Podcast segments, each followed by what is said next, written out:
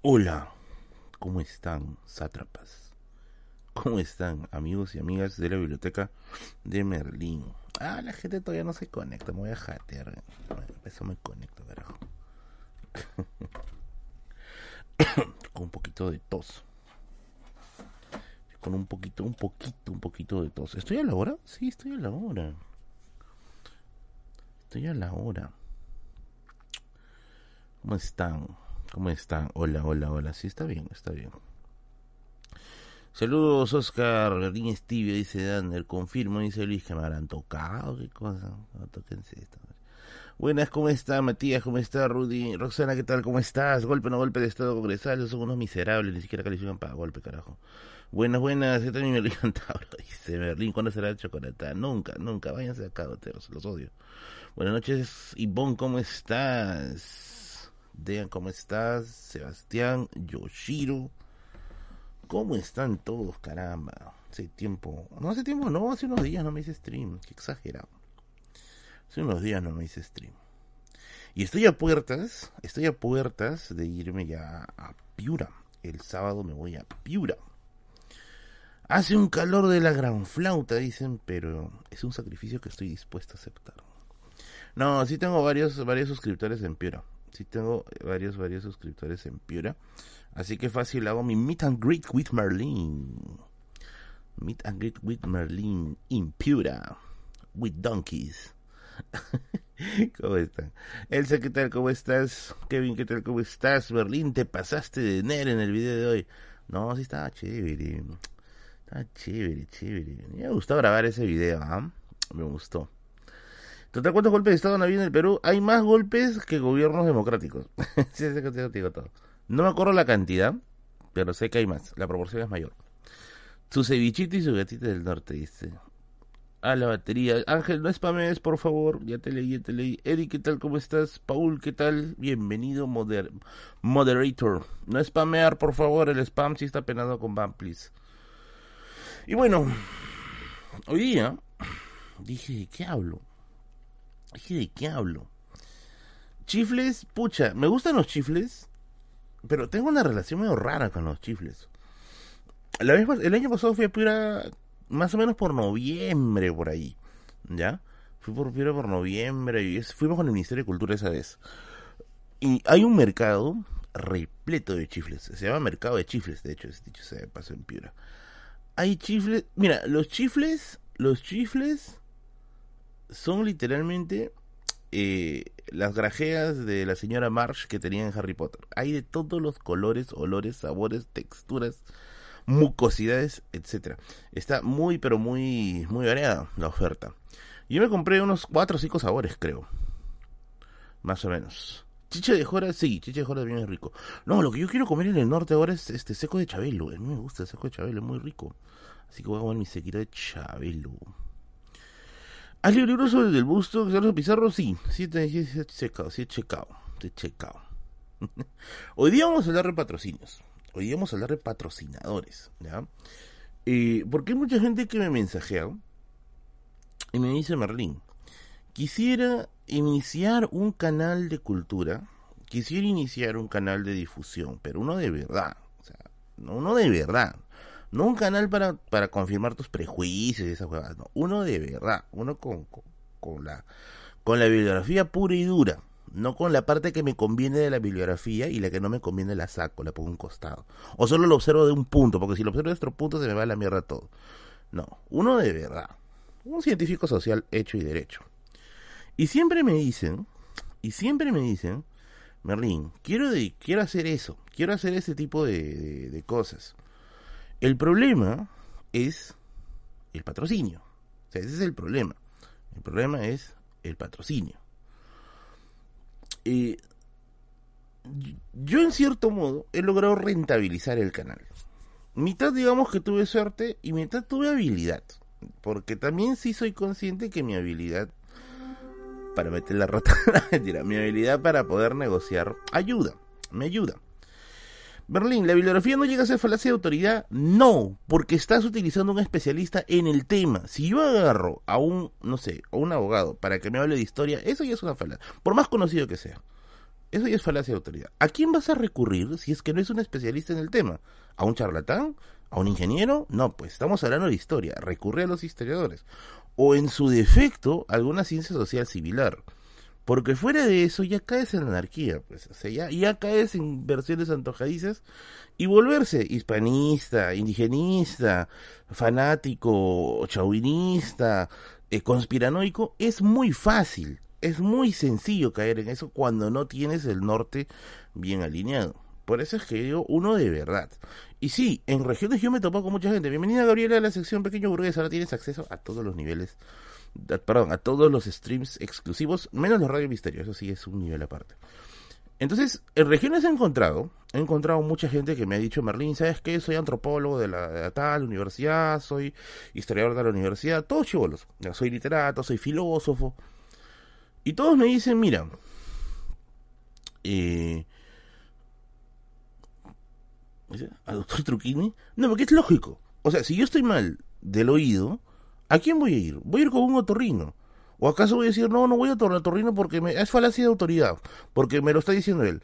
El problema con las ciencias sociales es que la gente piensa que no es una carrera, o sea, no son un grupo de carreras como tal.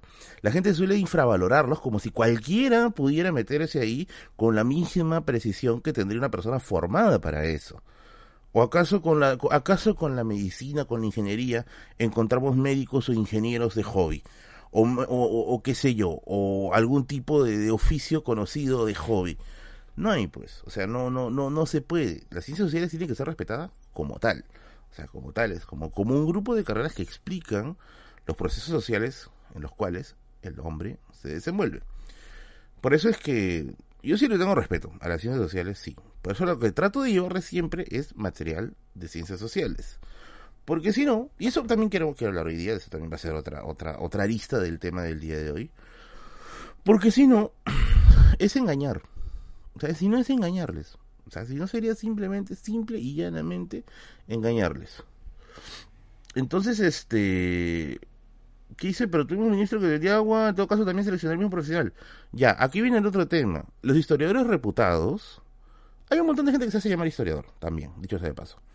Pero tú tienes que empezar a conocer, pues cuando tú te metes en el tema, tú ya sabes qué autores gozan de un buen prestigio porque son citados nacional e internacionalmente y qué autores se han quedado en un nicho muy micro, muy pequeño por alguna X razón.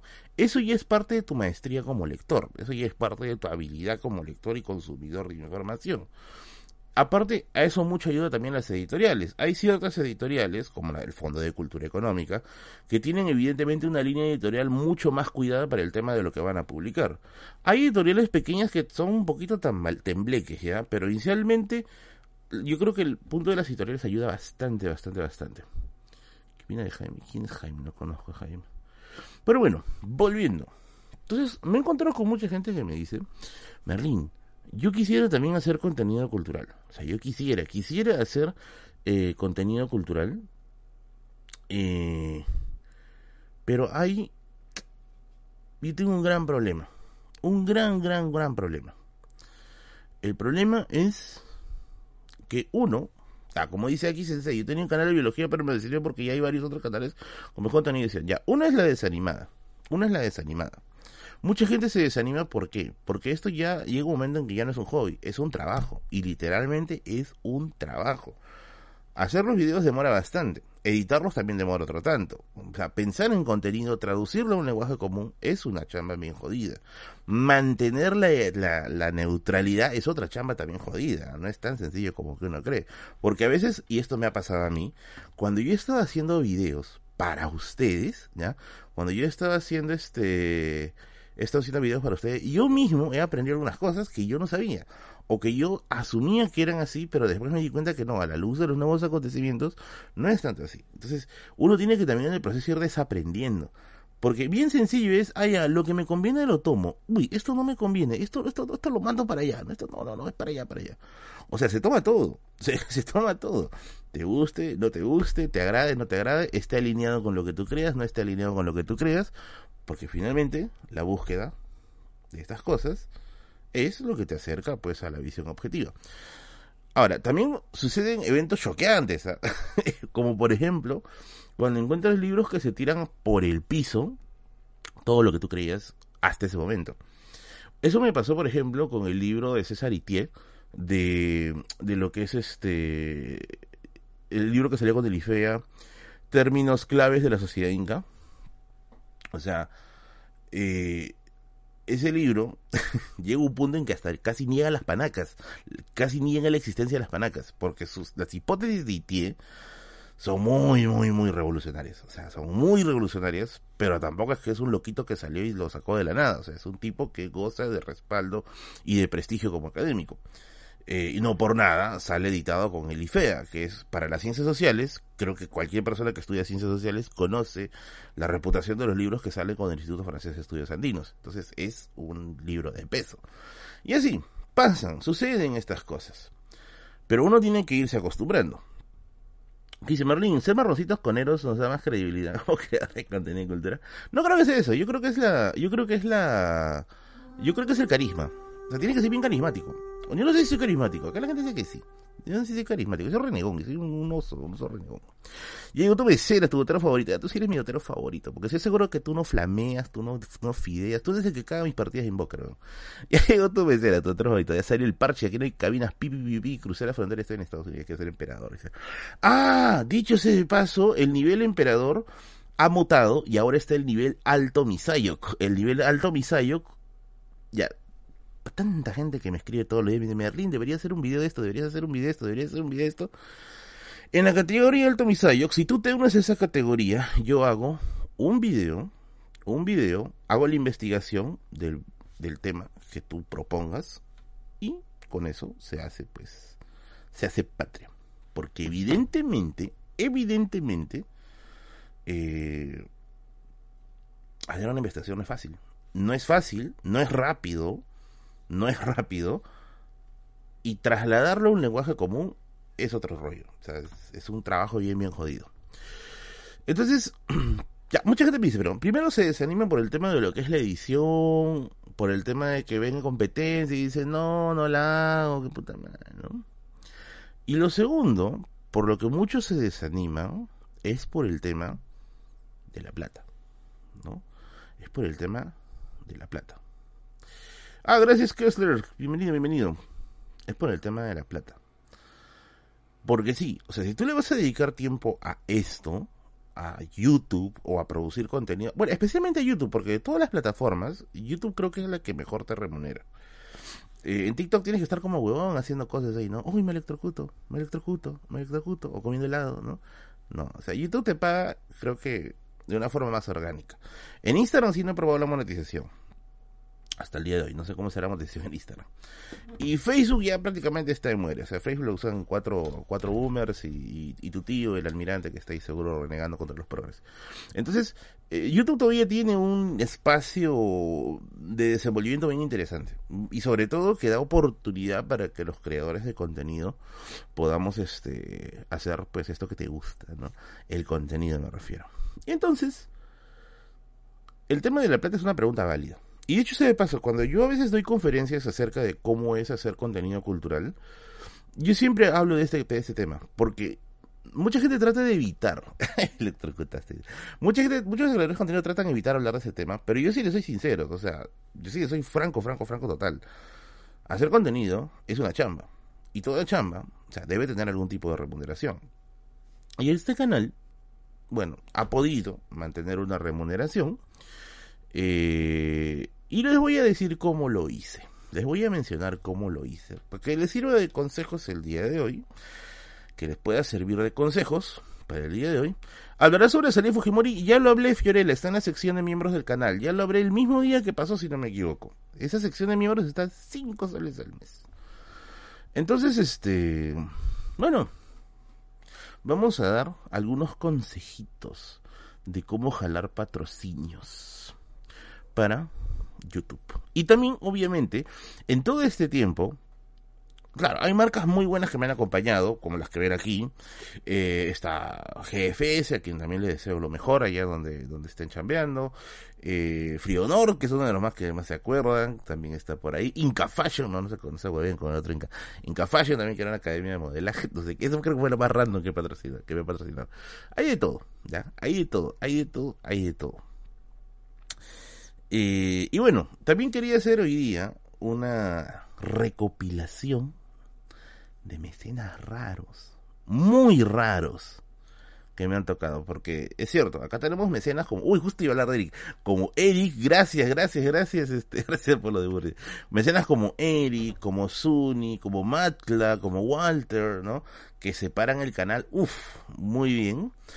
Pero también me han parecido, me han aparecido mecenas bien raros, bien, bien raros. Y esto al borde de la prostitución. pero bueno. Ah, verdad, ya tenemos PayPal, así que para la gente que quiere porque siempre me dicen, toda la vez me decían PayPal, Merlin, PayPal. Y ahora espero que, espero que colaboren con PayPal, ¿qué carajo? Eh. A ver. Porque siempre había una, una señora que me decía, este, no, una señora no era, era una, sí, creo que era una señora del extranjero que me decía, Merlin, no te puedo donar. Ya, a ver. Acá no hay excusa. Vamos a, espérate, vamos a ponerlo. ¿Cómo se pone esto? La concha de la dragón.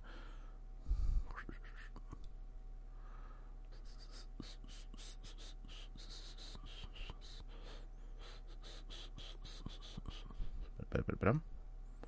Te van a pagar en cripto, dice. Ahí te voy a explicar porque tengo una anécdota con cripto también.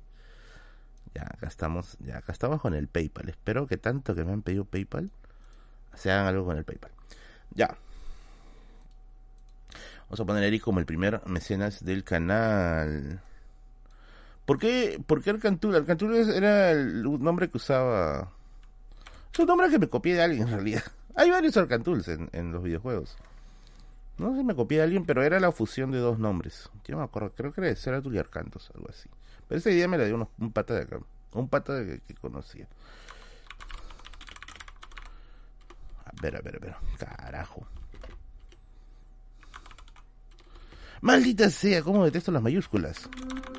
Muchas gracias Marcos Zavala por tu unión. Tu unión fortalece mi corazón, pero debilita mi próstata.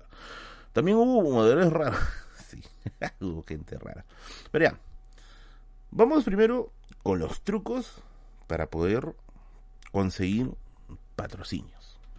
A ver.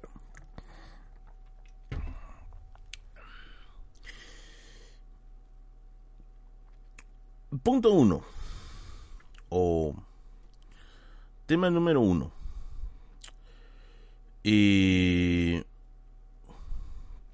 es bien difícil, bien, bien difícil, que si no tienes patrocinio, alguien venga por corazón propio y te diga, Merlin, ¿sabes qué? Quiero invertir en tu canal.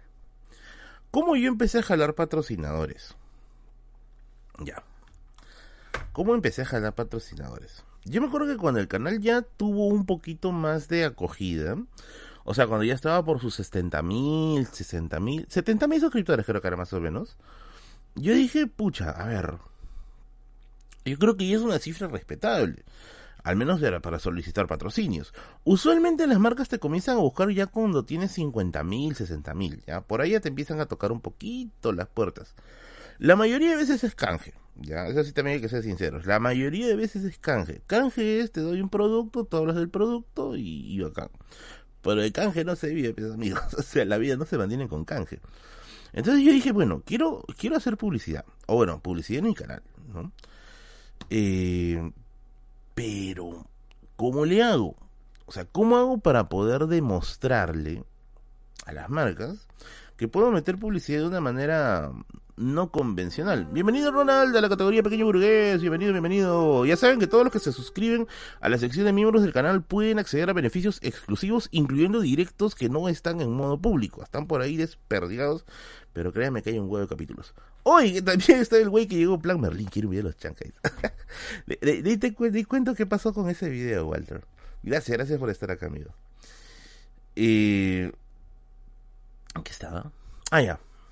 Y decía, pucha, quiero hacer este, quiero, quiero demostrarle a las marcas que puedo presentar su producto de una manera poco convencional, atractiva, eh, y por qué no lúdica. Y yo decía, ¿de dónde saco una marca para que.? O sea, en vez de tocar la puerta, en vez de esperar a que toquen la puerta, yo estaba tocando puertas y decir, ¿alguien quiere publicidad? ¿No? Y no sabía a quién pedirle, no sabía a quién pedirle, porque yo no conocía negocios. Y un amigo mío, un amigo mío que le vamos a llamar Angelito, él tenía un pata suyo, tiene un pata suyo, que es un, chamo, un chamito, ¿no? Un chamito, que tiene su, su negocio de donas, que se llama Ferchos Donas. Se llama todavía Ferchos Donas. Esa es la primera publicidad en canal. Ferchos Donas. Bienvenido, Yorker. Entonces, este, él me dice, oye, yo podría preguntarle a, mi amigo, a mi amigo Fercho, si es que quiere, te comí dos pesitos y hoy te reto. Y me dice, yo puedo preguntarle a mi amigo, al chamo, ¿no? Si es que puede, puedes hacerle publicidad. Y dice que le preguntó, y le dijo, pues no, este, no, no, este, ¿cómo hasta que somos los venezolanos se viene el, el, el, el, acento, ¿no? Este, no, que te está hablando, me chamo, no, no, no, no, no tengo plata para pagar, ¿no? Y dice, no, no, no, no, no vas a pagar, me dice, ¿no? Él, él quiere, quiere patrocinar, él quiere mostrar algo. Ah, normal, normal, ya.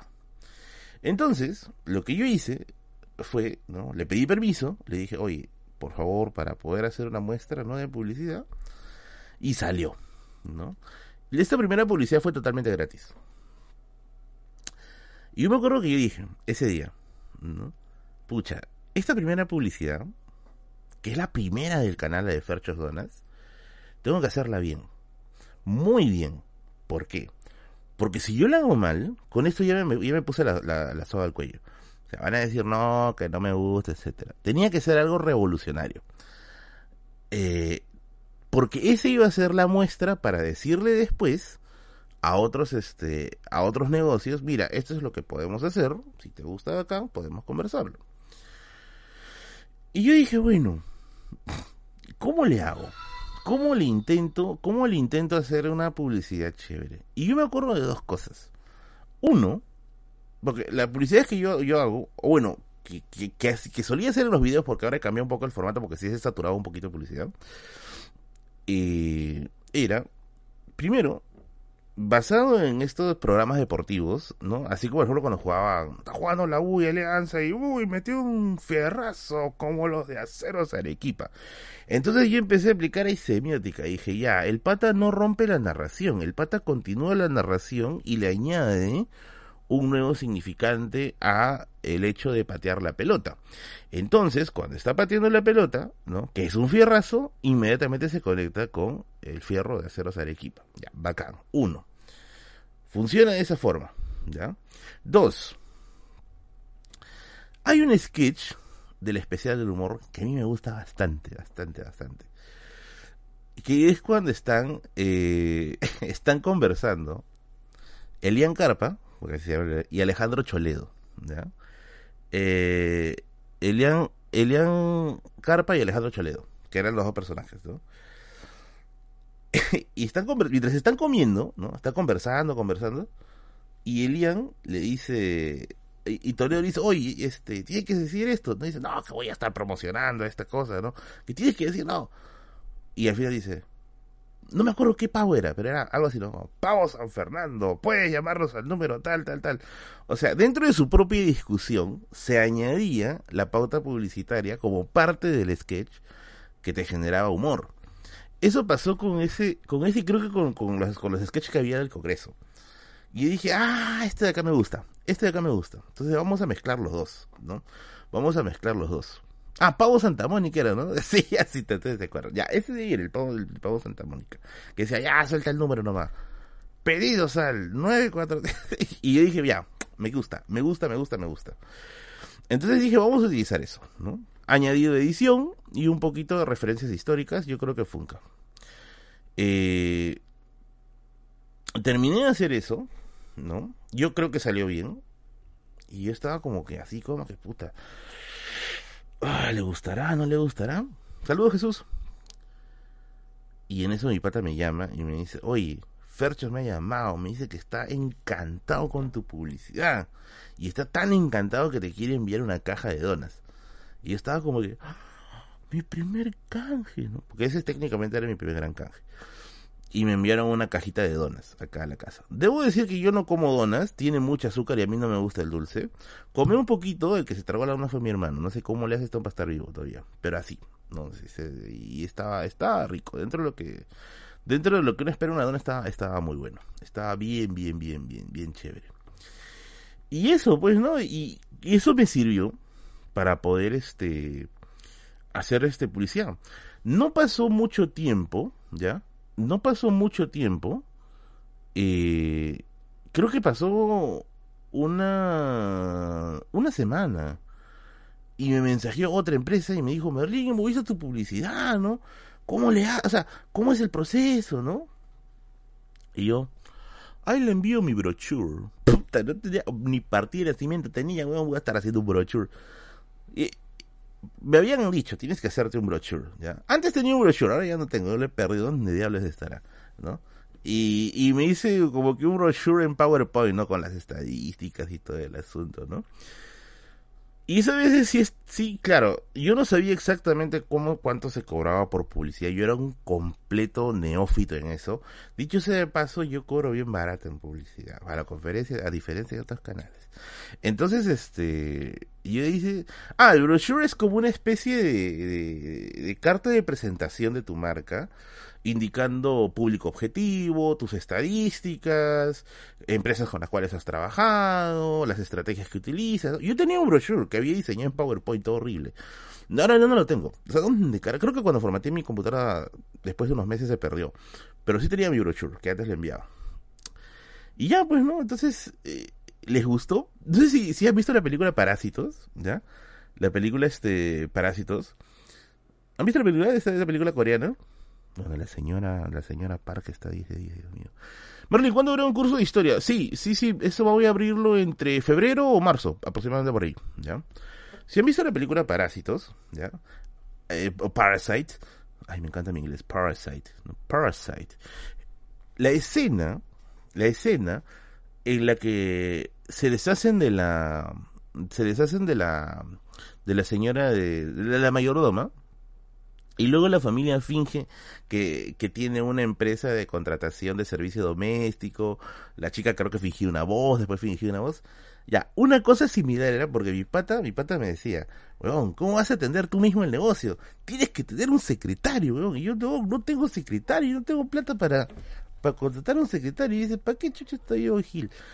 Y él fue mi secretario, o sea, él era, él era entre comillas mi manager, weón y él este él respondía al inicio los mensajes decía aló habla con la Merlin Company no y decía cómo está no ah, con quién hablo no eh, y decía no soy, soy tal no encargado soy el encargado del área publicitaria de The Merlin Company eh, y, y, y, estamos ahí a la búsqueda de patrocinios. Si usted dispone de una empresa de credibilidad proba y rentabilidad asegurada, podemos trabajar juntos, ¿no? Puta, y el pate estaba en short y en medio, así tirado en su cama jugando PES en una PlayStation 2, Entonces, este, ¿qué, cosa sucede?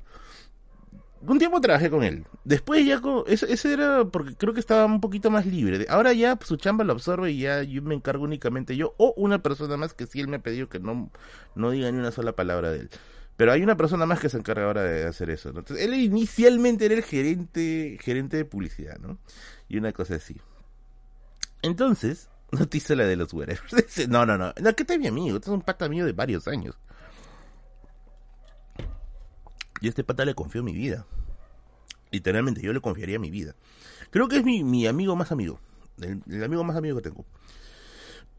Y así, pues, ¿no? Así se cerraron varios contratos. se cerraron varios contratos. Y, claro, hasta ese momento eran eh, comisiones pequeñas, ¿no? Eran comisiones pequeñas, ¿no? Vamos a poner, pues, que en ese tiempo la policía costaba, uff, muy barato. A ver, más o menos soltando una cifra. En ese tiempo las publicidades en los videos creo que costaban 80 soles, 100 soles. Que créanme que es muy barato. es demasiado barato. Eh, y bueno, pues no. Salieron varias ahí. Y cada vez trataba de refinarme un poco más, un poco más, conocer un poco más del asunto. Empezaba a ver programas de, humor, muchos programas de humor, sobre todo del tipo especial del humor. Esto será en el 2021, más o menos por ahí.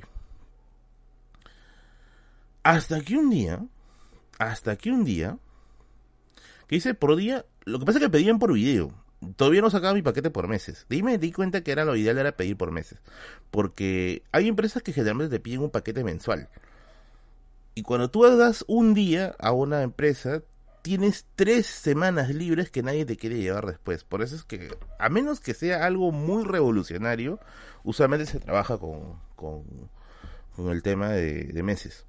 ¿Y ahora cuánto cuesta? Depende, porque también no se le cobra igual a todos por una razón por ejemplo, con el tema de librerías y pequeños y pequeñas pequeñas librerías, librerías y pequeñas librerías tengo un precio porque evidentemente su chamba es pues otra cosa.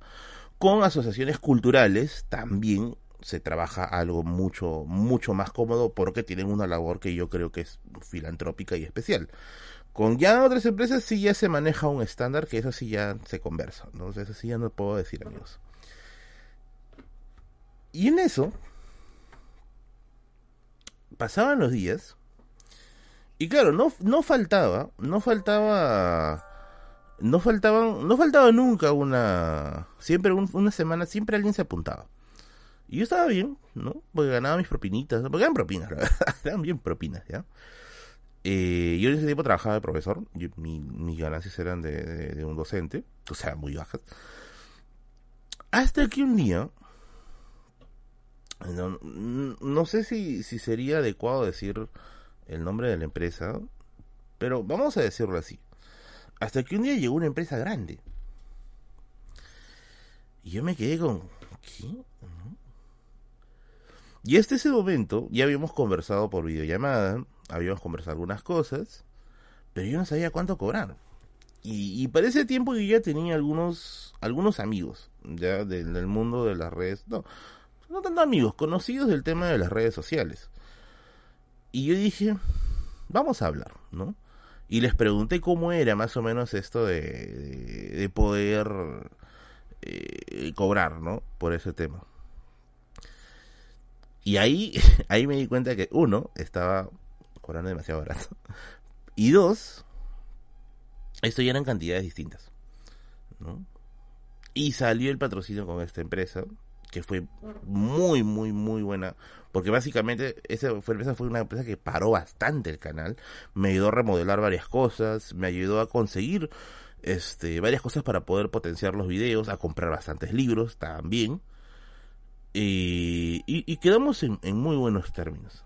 Ah, esa también fue la vez en que yo ya empecé a tener que asesorarme por el tema tributario. Porque acá en Perú son bien cagones con nosotros. Pero bueno, uy, llegó el manadero Entonces, eh, pasó eso, ¿no? Comenzó a suceder eso y yo dije, ya, la biblioteca de Merlín camina y avanza, ¿no? Camina y avanza. Y así fue como sucedió la Merlin Company de ya lo que sea. Gracias, Eric. Y así fue como el canal comenzó a avanzar, tratando primero con empresas pequeñas y luego ya con empresas este mucho más grandes, más consolidadas, porque les soy bien sinceros, bien, bien sinceros, ¿ya? Les soy bien francos, no se puede hacer contenido de calidad sin patrocinio. O no mucho tiempo. No mucho tiempo. Y esto quisiera que ustedes también lo entiendan y que valoren sobre todo, porque no es nada sencillo literalmente hacer contenido que intente tener calidad sin presupuesto. Y les pongo un caso. Vamos a suponer, ¿no? Eh, ya un, un baile de, TikTok, ¿no? Inversión. Tus luces, tu cámara. Y bueno, que te planes la coreografía, ¿no? Suficiente hacer, no sé, esas bromas en la calle, ¿no? Sales a la calle, una cámara, tu programa de edición, CapCut está 4 dólares al mes. Fíjate, Sufi.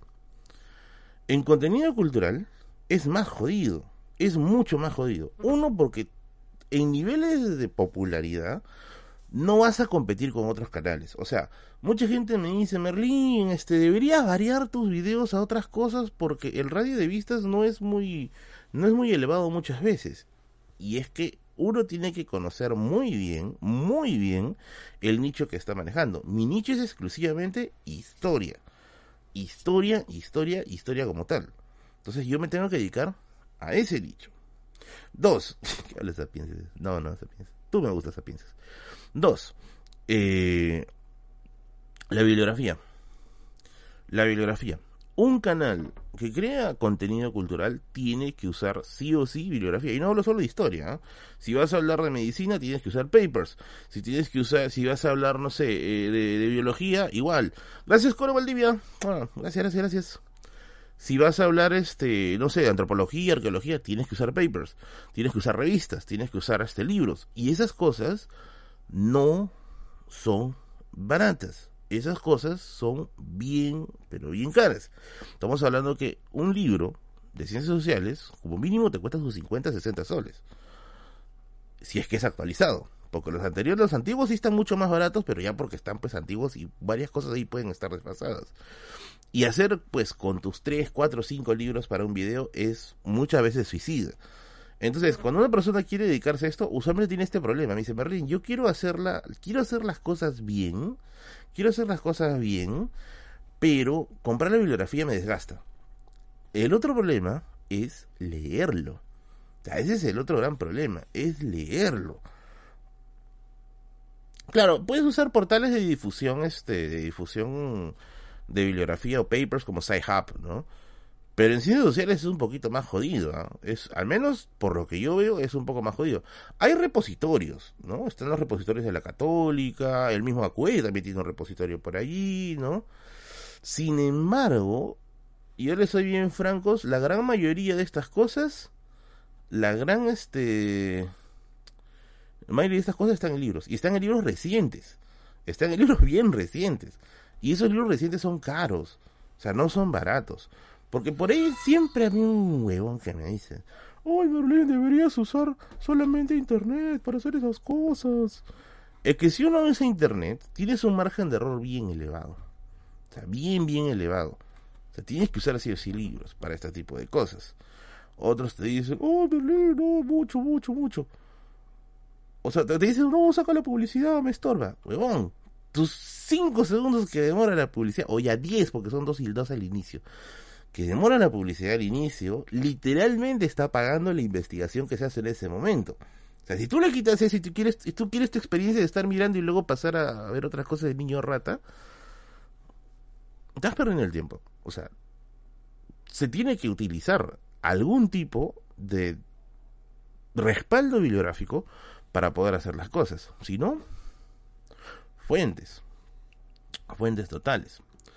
Y el último punto que es también jodido de esto, es pasarlo, pasarlo. Ah, con YouTube primero te envías los anuncios, pero igual yo te con los anuncios del inicio. Es pasarlo a un lenguaje conocido. Ya, eso es muy, pero muy delicado. Pasarlo a un lenguaje popular. ¿Saben por qué es complicado pasarlo a un lenguaje popular? A ver, si yo, por ejemplo, vamos a poner un caso, ¿no? Hablamos, ¿no? Y sabe, y bueno, el proceso de sincretismo tiene que ver con un proceso de larga duración o long durée, según la escuela francesa de los anales. Y tú, ¿what? ¿Qué?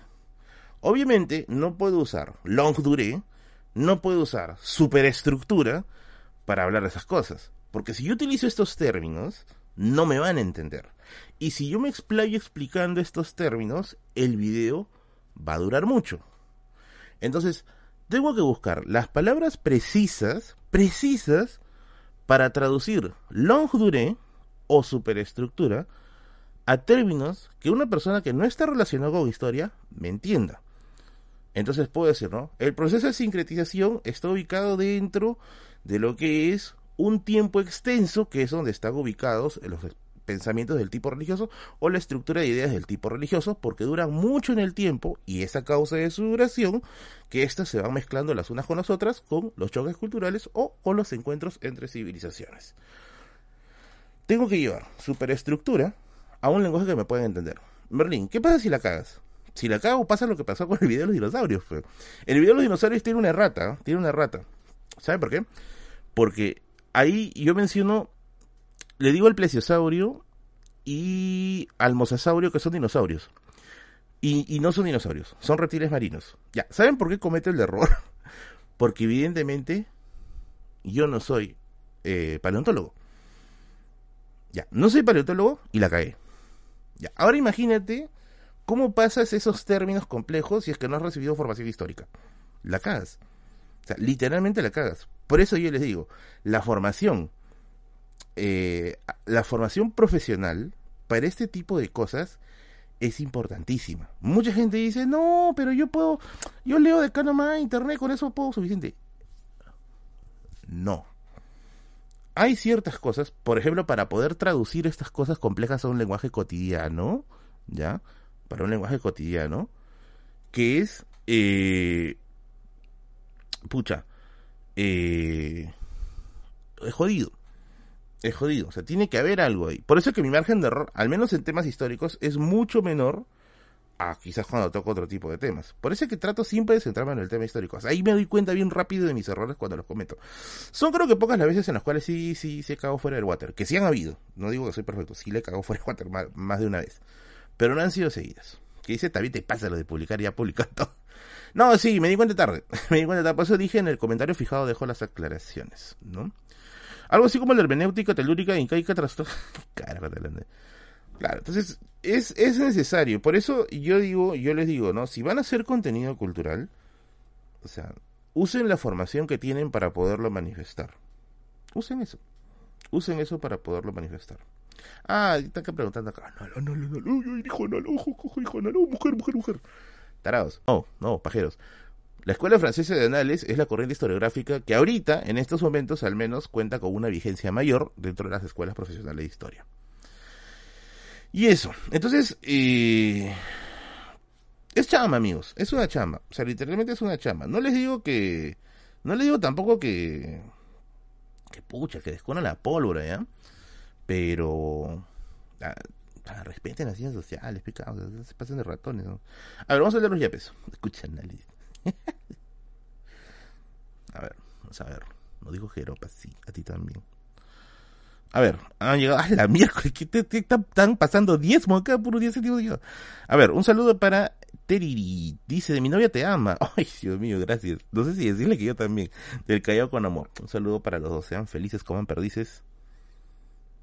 Y sean una pareja feliz. Jason dice, Merlin, ¿viste el final de The Crown? Ucha, no he visto todavía. La mejor parte es cuando la reina mira el palacio y luego mira la cámara y dice, soy Iron Man. Dice, coche, tu madre, eso fuma. Gracias, gracias. Un saludo para Edgar. Dice, la otra vez conocí a la feria Kevin. Se nota raro al hablar. Esperemos que vuelva a YouTube y deje IP. No, déjenlo a Kevin hacer sus proyectos, caramba. Kevin está en IP por si acaso ahorita. Tiene, tiene un programa de difusión histórica con dos chicas y un duende. Sé que suena mal, pero créanme que está chévere. Edgar dice, Kevin se volvió prodina que trabaja en Canal IP, saludos y éxitos. Yo creo que es más porque es el tema de difusión. Bueno, eso yo no quiero hablar por Kevin porque yo siento que son cosas que Kevin, o sea, Kevin tiene una voz propia, pero, eh, bueno, consúltese en todo caso. Yo sí apoyo sus proyectos en lo que esté porque yo conozco, conozco, conozco eh, la chamba de, la chamba de Kevin. Kevin, de hecho yo admiraba mucho a Kevin y admiro todavía a Kevin, de paso, desde antes de conocerlo porque me gustaban mucho sus videos de histeria del Perú. Digo, me gustaban porque ya no produce histeria, eh, porque tenía mucha bibliografía. Y el pata sí se toma el trabajo de leerlo bien. ¿ah? yo soy bien francos. En, Dudas Eternas, Kevin, ustedes no lo conocen, no lo ven, pero Kevin está anotando todo. O sea, Kevin está anotando todo. Yo creo que de los tres, sin desmerecer a Gianfranco, que es un gran amigo mío, Kevin es uno de los más metódicos. Kevin es el más metódico. Es el más estructurado. Gianfranco tiene una memoria muy, muy buena muy bueno. Y yo soy el que se encarga pues de meter la chacota y el contexto histórico para hacer algunas precisiones y todo eso, ¿no? Es como que dudas, lo que pasa es que dudas eternas, vamos a hacer, vamos a un ratito de dudas, ¿ya? Ah, dicho sea de paso, hoy día, hoy día, este, me mandaron una story de un pata que está en un taxi y el taxista estaba viendo dudas eternas, eh, lo que pasa es que dudas, dudas eternas, mucha gente decía, ay, ¿qué van a ver estos tres progres? Los tres, los tres se van a lamer entre ellos. De hecho, los tres no encajamos, ¿ah? No encajamos. Y hemos tenido varias discusiones. Ya vieron la de Kevin con Gianfranco por el tema de Bailey, por el tema de la televisión. Kevin y yo hemos discutido por el tema de Jewel también. Ahora nos hemos vuelto a pelear por otra. Ya van a ver, ya, ya van a ver. hemos vuelto a discutir con Kevin. Eh, con Gianfranco también hemos, creo que hemos discutido un poco por el tema de literatura de terror. Yo soy un poquito reacio a pensar que existe literatura de terror. Él dice que sí. Entonces, este... Dudas es un ambiente bien chévere. Es un ambiente bien, bien, bien chévere porque es el lugar ideal para decir, oye, ¿sabes qué? Llegas al huevo, una cosa así. Oye, ¿sabes qué? Tu, tu, tu idea no me... Respeto tu opinión equivocada pero obviamente con una con una idealía de decir, mira, ¿sabes qué? Yo no creo en lo que tú dices porque según tales autores esto no va de esa forma. Y él eh, también, pues, ¿no? O sea, tiene una idea totalmente distinta a lo que uno piensa. Porque mucha gente nos, nos quería criticar porque decían, ah, los tres están de acuerdo en todo. Quienes han visto dudas, quienes han visto dudas, saben de que los tres no estamos de acuerdo en muchas cosas. O sea, los tres somos amigos, pero no somos enemigos. Somos amigos, pero no somos eh, cómplices, ¿no? No somos comrades.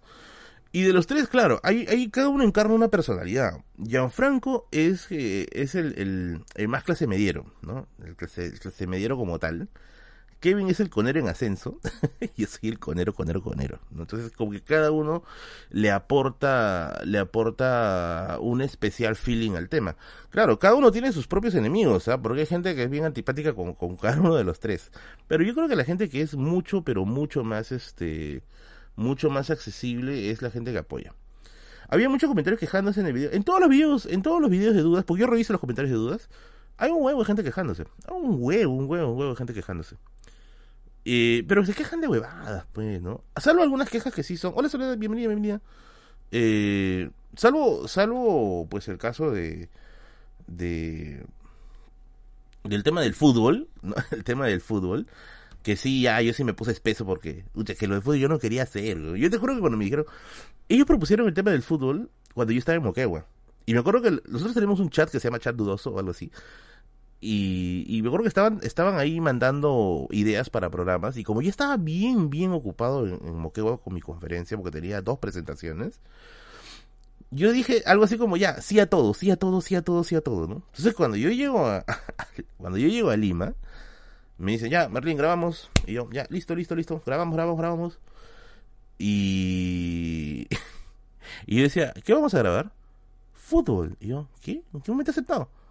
Acá está, aceptado. Y si era sí había aceptado. Y estaba, que me había olvidado totalmente. Y yo, puta madre, Por eso ese programa sí estoy, pero así, ah, la mierda, estoy jodido. Pero bueno, se veía muy incómodo estoy Kevin. Kevin no, ¿eh? Kevin no. Yo sí estaba un poco incómodo. Ah, que ya también estaban, le estaban, este, ya estaban chancando con el programa anterior. Este, algo así como el Kesher Martin Mercurio, que no salía nada, dice. Que dice, al fin no me gusta el otro pata, tú me encantas y Kevin me derrita. Ah, me premia el chompi me dieron la escena cuando sale videos sugeridos de él. ¿De quién? ¿De Gianfranco? No. Manes, Gianfranco, Gianfranco, mira, yo a Gianfranco lo respeto como mierda por algo, ¿ya? Y esto es algo que creo que nunca se lo he dicho a Gianfranco. Pero yo creo que sí, Gianfranco se merece más reconocimiento del que ya está teniendo. Yo siento que ahora recién Gianfranco está gozando el reconocimiento que realmente se merece. ¿Saben por qué? Porque cuando tú buscas influencers de literatura, o sea, la gran mayoría son de literatura juvenil. Yo no tengo nada contra la literatura juvenil. De hecho, yo he crecido leyendo Harry Potter. Y yo recomiendo mucho que para poderse iniciar en literatura o en la lectura, la literatura juvenil funciona. No me parece nada despreciable. Pero es como que un creador dice, ¿no? Mira, ¿sabes qué? ¿Qué hago? ¿Puedo hablar de literatura? ¿Puedo, pucha, ¿puedo hablar acerca de las novelas caletas de, de, Chekhov? ¿O puedo hablar del último éxito que ha salido en Sinsajo? O de los Juegos del Hambre. O de un romance por ahí. Y mucha gente se inclina por lo otro. O sea, se inclina por, por, las, por la literatura juvenil porque tienes más vistas. Porque rentabilizas. Porque esas vistas son dinero. Yo no digo que esté mal. O sea, lo pueden hacer. Este es un país libre. Pero yo le tengo mucho respeto a Gianfranco porque Gianfranco se ha hecho un nombre hablando de libros que no jalan muchas vistas. O sea, el pata ha remado contra la corriente. Uf, como no tienen idea. No quiero tampoco dar detalles porque esta es la vida de Gianfranco y Gianfranco en algún momento quizás se los cuento, quizás no, pero yo sí soy consciente de todo el esfuerzo que le mete Gianfranco a su proyecto. Y yo les digo, pucha, valórenlo, valórenlo, porque cuando Gianfranco no haga contenido, lo van a extrañar. ¿Quién ahorita hace? Cuando yo veo gente que intenta hacer algo de literatura, cuando yo veo gente que intenta hacer, hace, hace dos cosas. O se va a la, o se va a literatura juvenil, o se dedica a hacer videos de humor, de humor literario, entre comillas. Y yo digo, no pues, o sea, rema con, con, los libros que ya quizá te puedan dar un poquito más de consolidación. O perdón, con los, libros que ya te pueden dar quizás un poquito más de feedback, de background. Y Gianfranco se faja, se faja hablando de libros que no generan muchas vistas y por eso yo lo respeto como mierda. O sea, yo lo respeto como mierda, Gianfranco. Entonces cuando Gianfranco propone la idea de las dudas eternas, yo decía, mejores compañeros no puedo tener. Tengo a Kevin Zabaleta, ¿ya? Tengo a Kevin Zabaleta, a quien yo admiro mucho, o admiré mucho, mejor dicho, porque ya no produce su, su canal, por Historia del Perú, y siempre yo he querido conocerlo, y eso está en evidencia en los chats que tenemos, y admiro como mierda a Gianfranco, porque él a mí me, me, eh, me genera bastante, bastante eh, agrado y, e identificación. Que una persona se la faje por la literatura, como yo también siento que me estoy fajando por la historia. O sea, yo también remo contra la corriente. No todos los videos que hago son muy vistos. Hay videos como el de hoy día, por ejemplo. El video de hoy día es un video que a las justas creo que está llegando a 3.000 vistas. Hasta el próximo jueves yo con mucha suerte llegará a 10.000 vistas. Y, pero lo hago porque sé que puedo aportar información en esa área. Sé que a esas 10.000 personas, a muchos de ellos les puede ayudar para poder generar eh, conocimiento más actualizado sobre el tema. Yo creo que eso trata la difusión cultural. O sea, mitad mira, mitad mira las estadísticas y mitad mira el aporte que puede generar. Porque finalmente no todos son estadísticas. O sea, también está el aporte que tú puedes dar a una, a una persona. Porque si yo me dejara llevar por la dictadura de las estadísticas, hace rato el canal habría degenerado en otra cosa. Eso yo sí se los aseguro, porque yo he visto muchos casos caer. Hace rato el canal habría degenerado en otra cosa. Y yo les digo, este canal se dedica a historia y se va a dedicar a historia hasta el último momento. Y esto es gracias a los mecenas, a los patrocinios. Porque hacen que el canal sea independiente, que tenga el respaldo necesario para seguir avanzando y el punto más importante que es la neutralidad. Porque acá no lo compra nadie. Ni las casas de apuestas que paran a rato mandando ofertas. Ahí está. En esta coyuntura muchos no pueden concebir que se puede tener una amistad a pesar de pensar diferente. Exacto. Se respeta a las personas, no las ideas. Jan es más reconocido en extranjero aquí. Sí. Jan es ultra conocido en, Argentina. De hecho, creo que después de Messi, Gianfranco es el más conocido en Argentina. Es bien, bien conocido allá.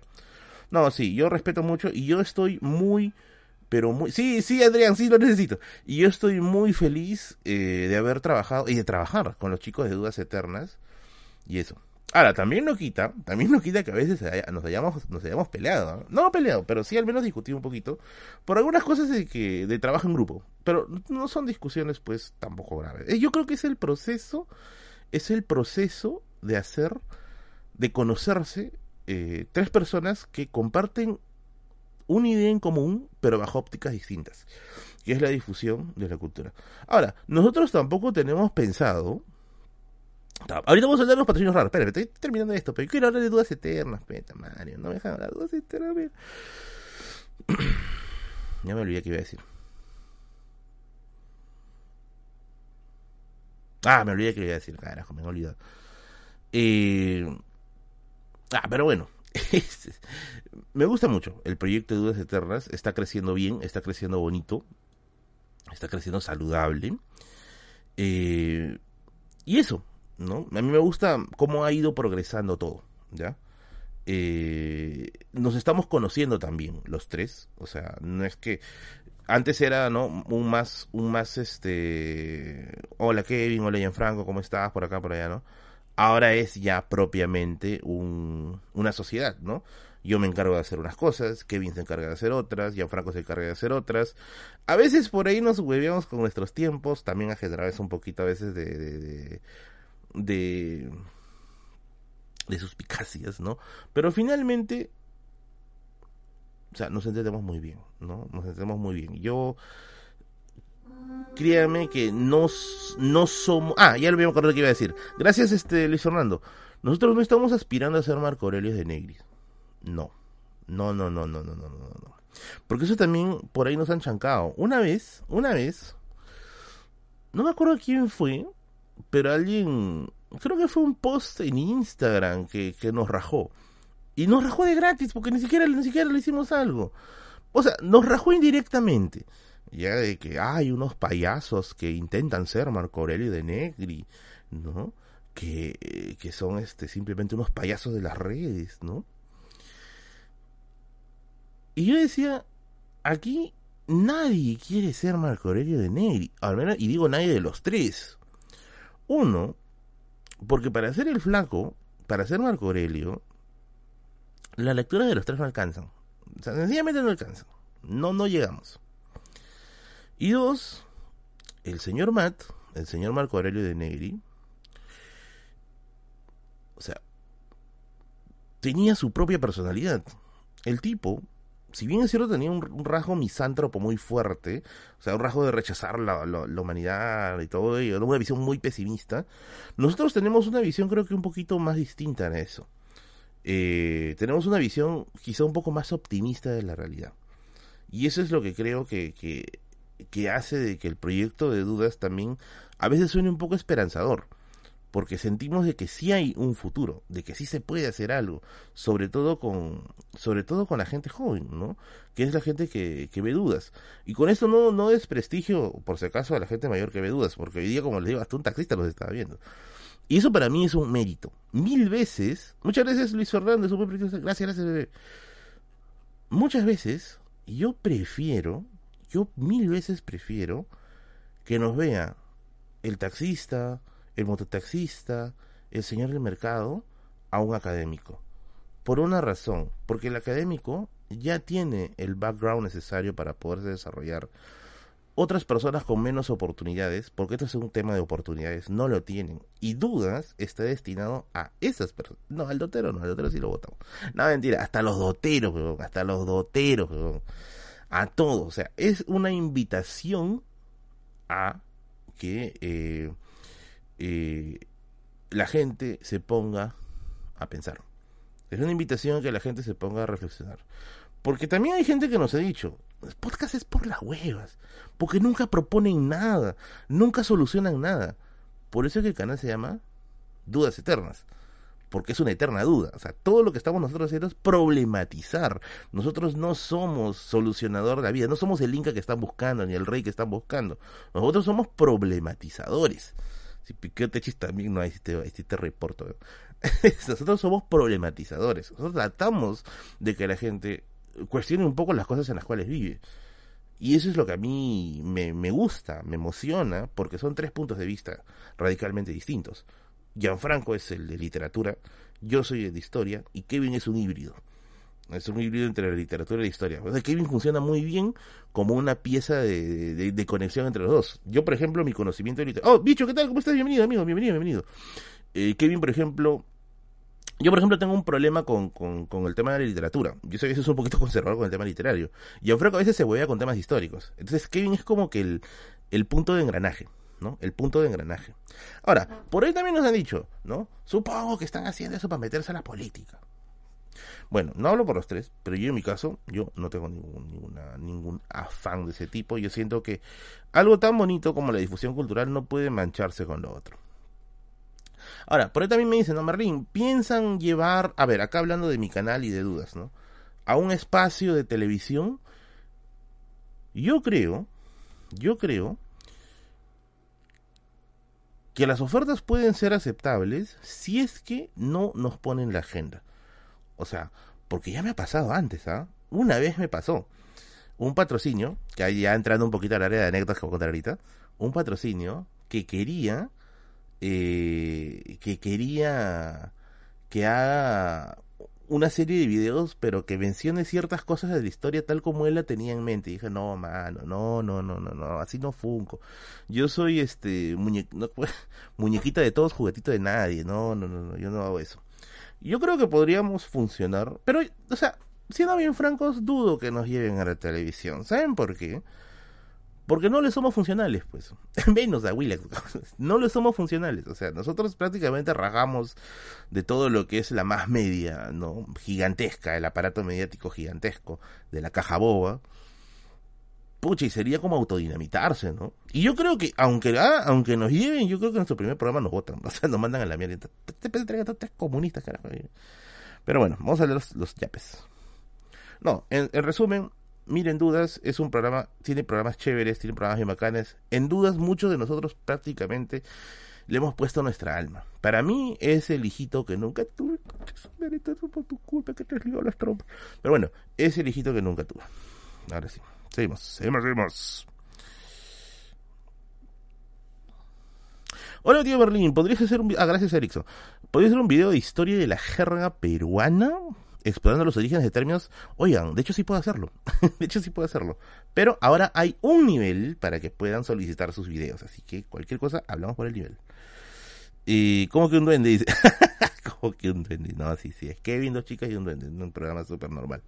Yo quiero ver fuego, dudas eternas, dice. ¿De qué discutimos con Kevin esta última vez? Mm, ¿Qué temas hicimos? A ver, a ver. Dice Berlín, en ese programa dieron mucha biografía de fútbol peruano. Yo estuve feliz de ese programa. A ver, no me acuerdo qué temas grabamos. A ver, grabamos, grabamos... A ver, hicimos un especial de Navidad.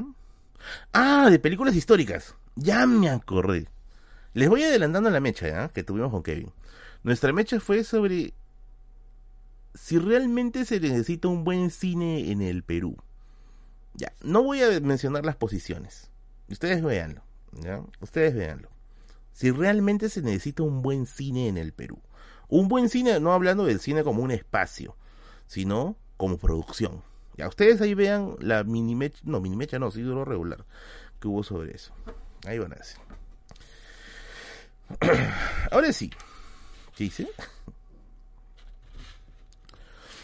En la TV Nacional decías la palabra oligarquía y medio, pero sí, sí, yo vi ese episodio de, de, de La Aprendo en Casa, La Aprendo en Casa, digo, Aprendo en Casa, sí, dijeron oligarquía y la gente se rayó ahí. No, no, no. ¿Has pensado invitar a un cuarto participante? Yo creo que se desordenaría bastante la cosa. Pienso que no. El episodio de Jaime Bailey estuvo picante, no, sí, sí, sí. Yo decía cualquier día, cualquier día Jaime nos va a mensajear, nos va a mensajear ahí para mandarnos a la mierda, pero no, no, ni no quiero que nos conozca tampoco. Hubieran llamado Sin Esmero, dice. no, Sin Esmero creo que está lejos de ahí.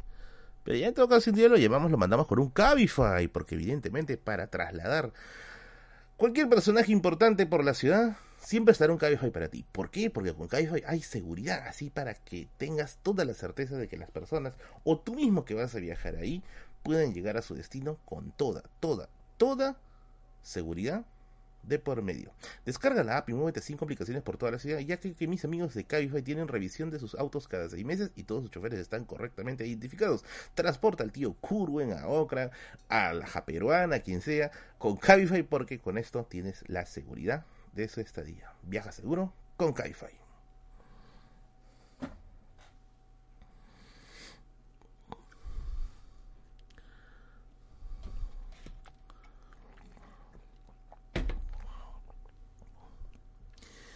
Cuarto de paz no, eso no se dice. Cada cierto tiempo sale buen cine, pero no es consumible. Mm. ¿La japeraron pintado en YouTube? Ah, no sé, no, no. Yo a veces me salen sus reels, pero hace tiempo no veo. Cuando yo, creo que cuando dejé de jugar Dota ya no, ya no, ya no miraba ya. ¿Y por qué no invitas a alguien que no sabe nada del tema para tener esa representación? Héctor, de una, ¿por qué no sabe ni pinchas ahí llevar el flores?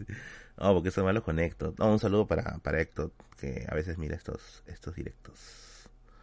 No funciona mi mouse, no salta la publicidad, dice, seguro está cochino. Y si está cochino, tienes que mandar a lavar en la lavandería Umpa Yumpa Honey, así es, tienes que lavar tu ropa, ya te has cansado que te mandan a la, le mandas tu ropa a la lavandería, llega desteñido, tienes un metalero, todos tus polos son negros y a la semana ya están plomos, pues eso se acabó, ya que la lavandería Yumpa Honey utiliza calidad de insumos, la limpieza es su principal punto fuerte y obviamente el principal punto de confianza y tu ropa va a ser atendida como los dioses. Así que ya deja de paltear y te has comprado tu ropa en Zara, en Saga Falabella, eh, H&M y te vas a lavar tu ropa al río Manchaya ahí porque ya no tienes plata, pues olvídate de eso. Mis amigos de Yumpa Ani van a dedicarle un trabajo muy, pero muy dedicado a tu ropa. Visítalos en la avenida Francisco Bolognesi 249 en Comas o en la avenida Metropolitana 1889, también en comas, y síguelos en su TikTok e Instagram. Y cuando acabe este stream voy a poner ahí en los comentarios fijados el enlace para su comunidad personal, ahí para que puedas averiguar precios, pesos y todo lo necesario. Así es, no le dejes tu ropa a cualquiera, lleva tu ropa con mis amigos de Lavandería Yumpa Ani, patrocinador de la Biblioteca de Merlín y la lavandería oficial de la Biblioteca de Merlín, que tanto hablan que cada lavan cosas. Así es, obviamente, obviamente.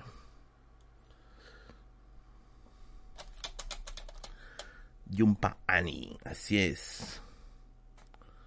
Merlin, uso hace para lavar ropa con shampoo y pasta dental. Easy Life Hack dice, no, man, estás mal de la cabeza, tío. Estás mal de la azotea, estás mal de la azotea. ¿Cómo vas a meterle eso? Estás cagado en la azotea.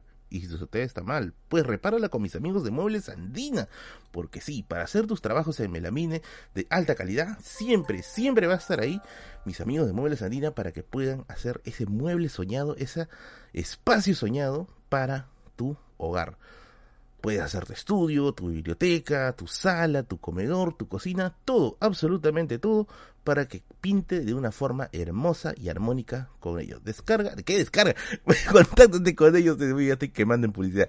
Contáctate con ellos a los números que aparecen aquí en la publicidad y no te olvides decirles que vienes de parte de la Biblioteca de Merlín. Muebles Andina, patrocina la Biblioteca de Merlín y tremenda, tremenda, tremenda, tremendo patrocinio que ha hecho que mi biblioteca sea mucho, mucho más bonita. ¿Cómo se adelanta el directo? Dice. Hoy mi Brave no funca, dice. Hace cortocircuito, dice. Por las huevas pago YouTube Premium, dice. No, no pagas por las huevas, porque con esa plata que vas a pagar YouTube Premium y estás ahorrando YouTube Premium, vas a poder comprar los libros del Fondo de Cultura Económica. Porque sí, te aviso que hasta el día domingo hay 35% de descuento en todos los libros del Fondo de Cultura Económica o bueno, en los libros que están seleccionados, tampoco te pases de pendejo a pedir descuento 30 por 35% con los libros que están 20 soles, pero paloma. Por ejemplo, vamos a ver acá el libro Revolución de Enzo Traverso, una historia intelectual que pasó de estar 119 a 77. Así que no reniegues de tu YouTube Premium.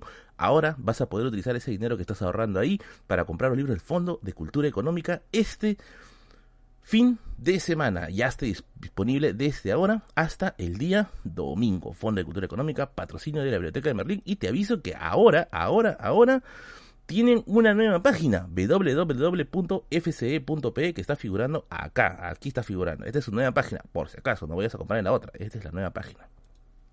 Ahora sí, Onichan, gracias. Hagas algo, lo más, dice. Eso, eso. ¿Estará vigente el código Gotes?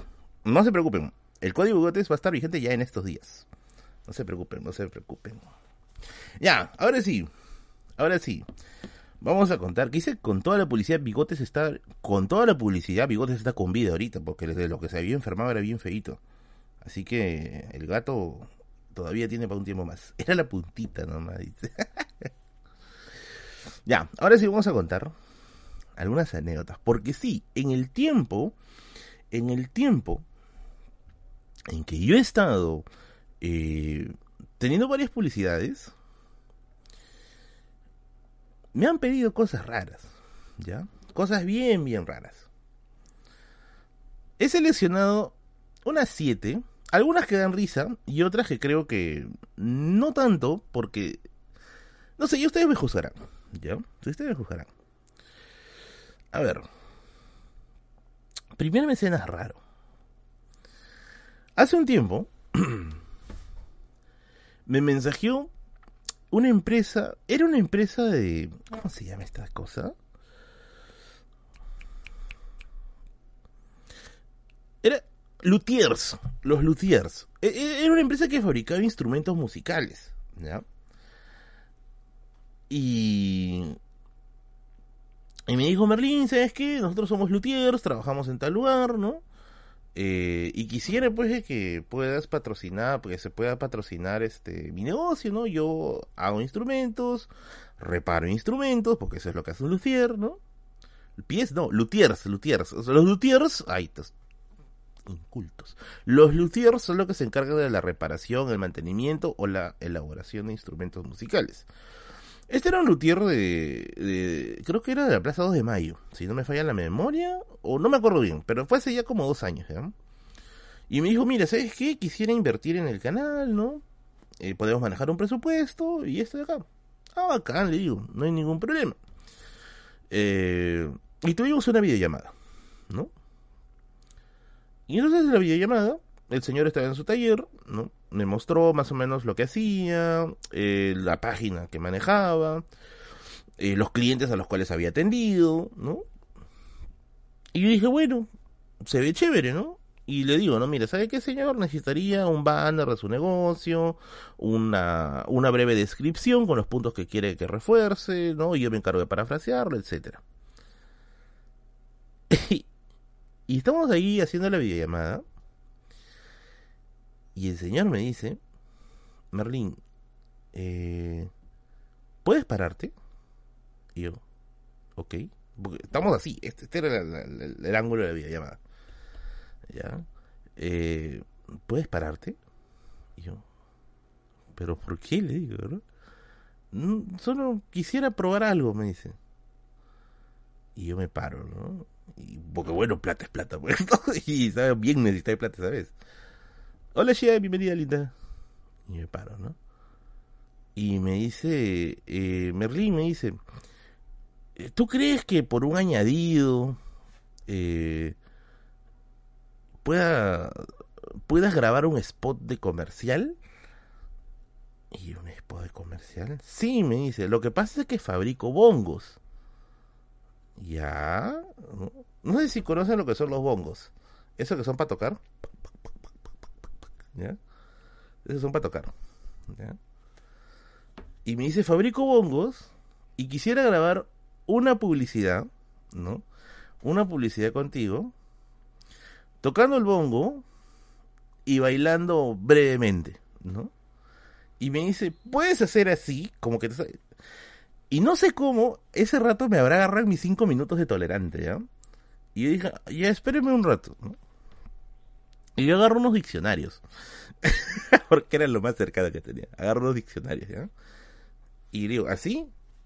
Sí, pero tienes que moverte un poco más. Y yo, ¿así? ¿No? Ya me dice. Creo que sí. ¿Y de cuánto estamos hablando? Le digo, ¿no? Porque no creo que... ¿Te vieron la cara de Donkey Kong? dice, ¿no? Eh, ¿Y de cuánto estamos hablando? Puta, el pata quería pagar 200 lucas por eso. Mi, mi problema fue no haberle planteado el precio primero. Me dijo, mire, ¿sabes qué? Mi presupuesto para esto son 200 lucas, ¿no? Y digo, no seas malo, me meto. O sea, usted me va a exponer al... me va a exponer al... a la masacre, a la masacre mediática por, por 200 lucas, no seas maleado, pero no... Menos mal, menos mal, eh, no fue grabado, no fue manejado y eso. No, pero sí, hay gente, hay gente, hay, hay mecenas o patrocinios que te piden cosas raras. Te pide, otra, una, en otra ocasión una vez me, pidió fingir una voz. Me dijo, ¿con qué voz grabas tu publicidad?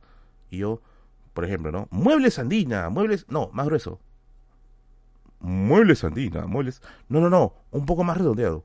Muebles Andina, tú. Me hizo hacer como 10 voces. Y me dijo, ya, este nivel de voz quiero. Y yo, ya. En otra ocasión, ¿qué más me habían pedido? Ya no me acuerdo, pero sí habían pedido cosas raras. ¿no? Susurra y dime onicha. No, no, eso no me han pedido. No, eso sí era muy, muy, muy pendejo. Pero bueno, ese de, del baile, hice Canaria mi historia que ver, por eso que la historia que Pero era era eso, pues, ¿no? Para hacerle comercial bailando con eso.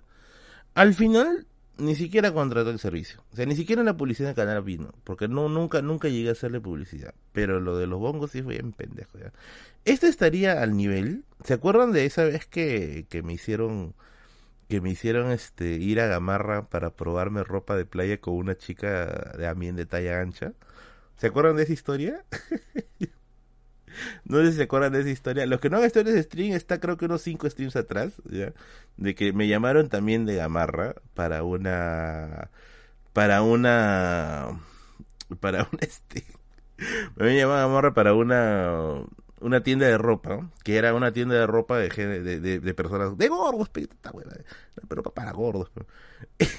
y me habían hecho ir a un sótano, puta, que hacía un calor de mierda. Y me hicieron probar ropa y me trajeron una chica, una chica también gordita, muy guapa, una chica gordita. Y me dice, ya, como diciendo algo así como ya, apare, no, podemos perder la especie, aparense, Y nos, nos y, y nos pusieron pues en un, en un fondo, en un fondo verde. Y nos dieron ropa, teníamos que probarnos camisas, este, teníamos que probarnos camisas, este, pantalones, shorts. Ya una cosa, pero es terrible, ¿no? Lo peor de todo es que e, esa vez sí grabaron. Como los pandas nos trataron. No, pero sí, esa, esa vez sí fue bien bizarro, bien bizarro. Después de eso yo ya, menos mal la publicidad no salió, o sea, no, no llegué a efectuar el cobro y por ende los videos no salieron. Pero lo debe tener esa señora mis videos, ahí que estoy posando ahí con, con mi ropa pegada. Ahí. Eran Gloria y Motomoto. No, igualito, igualito. La familia los tres, falta el niño. Pero sí, sí, fue, esa vez sí fue la cagada. ¿no? En otra ocasión,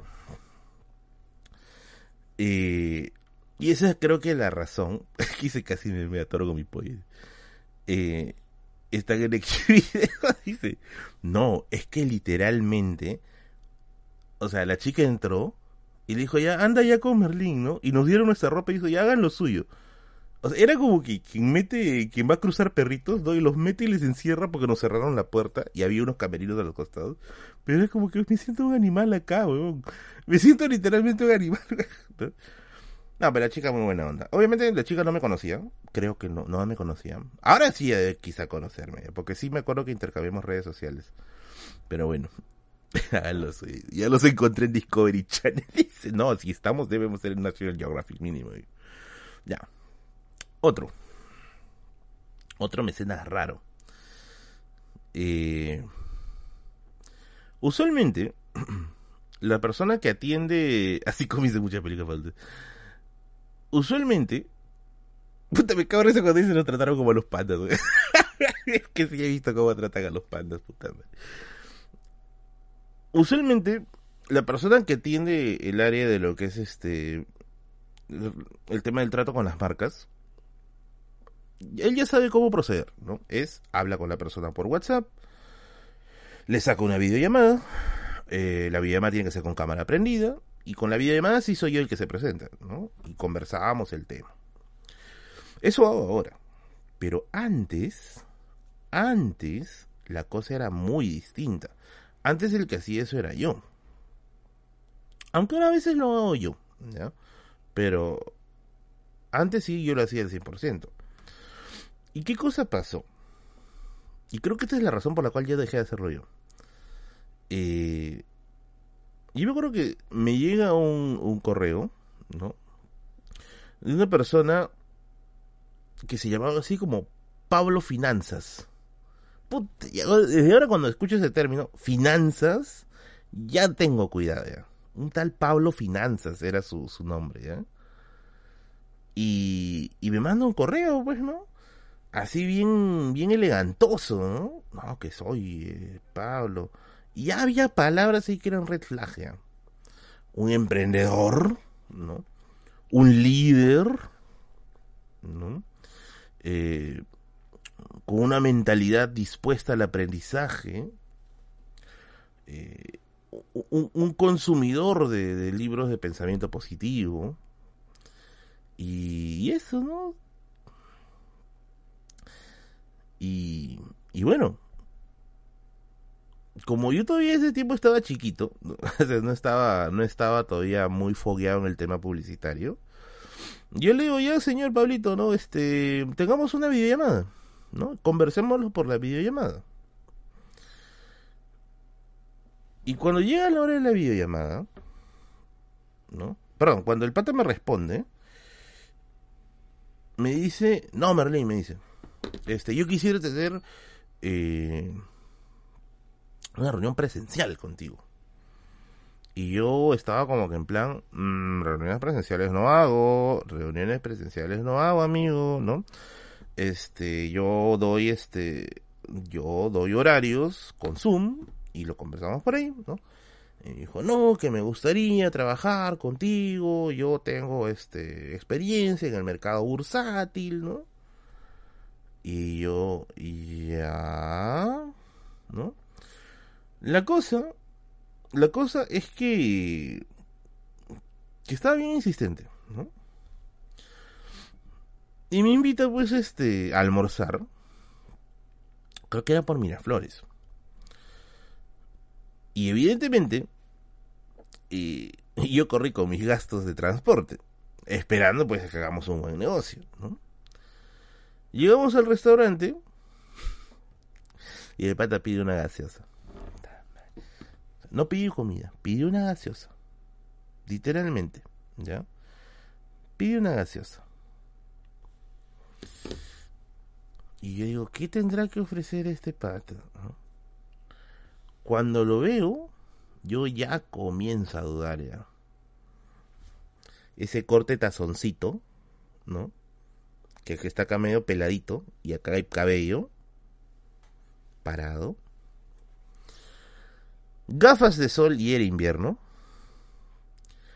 camisa pegadita con una tela satinada, pantalón tubular, pantalón tubular, muy pegadito, también de una tela satinada, pitillo, y zapatos de gamuza sin medias. Ah, y un reloj. Y un reloj. Y nos sentamos, pues, ¿no? En, la mesa y él, él dice, ¿no? Este, mocasines, eran mocasines, eran mocasines.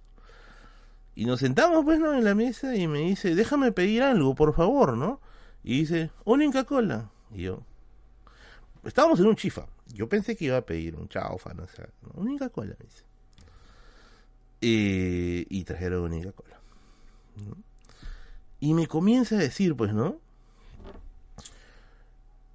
Que Berlín, que mira, ¿sabes qué? He visto tu, tu, tu canal y me llama la atención la cantidad joven de gente que te sigue, ¿no? Y yo tengo un negocio del futuro para los jóvenes, me dice, ¿no?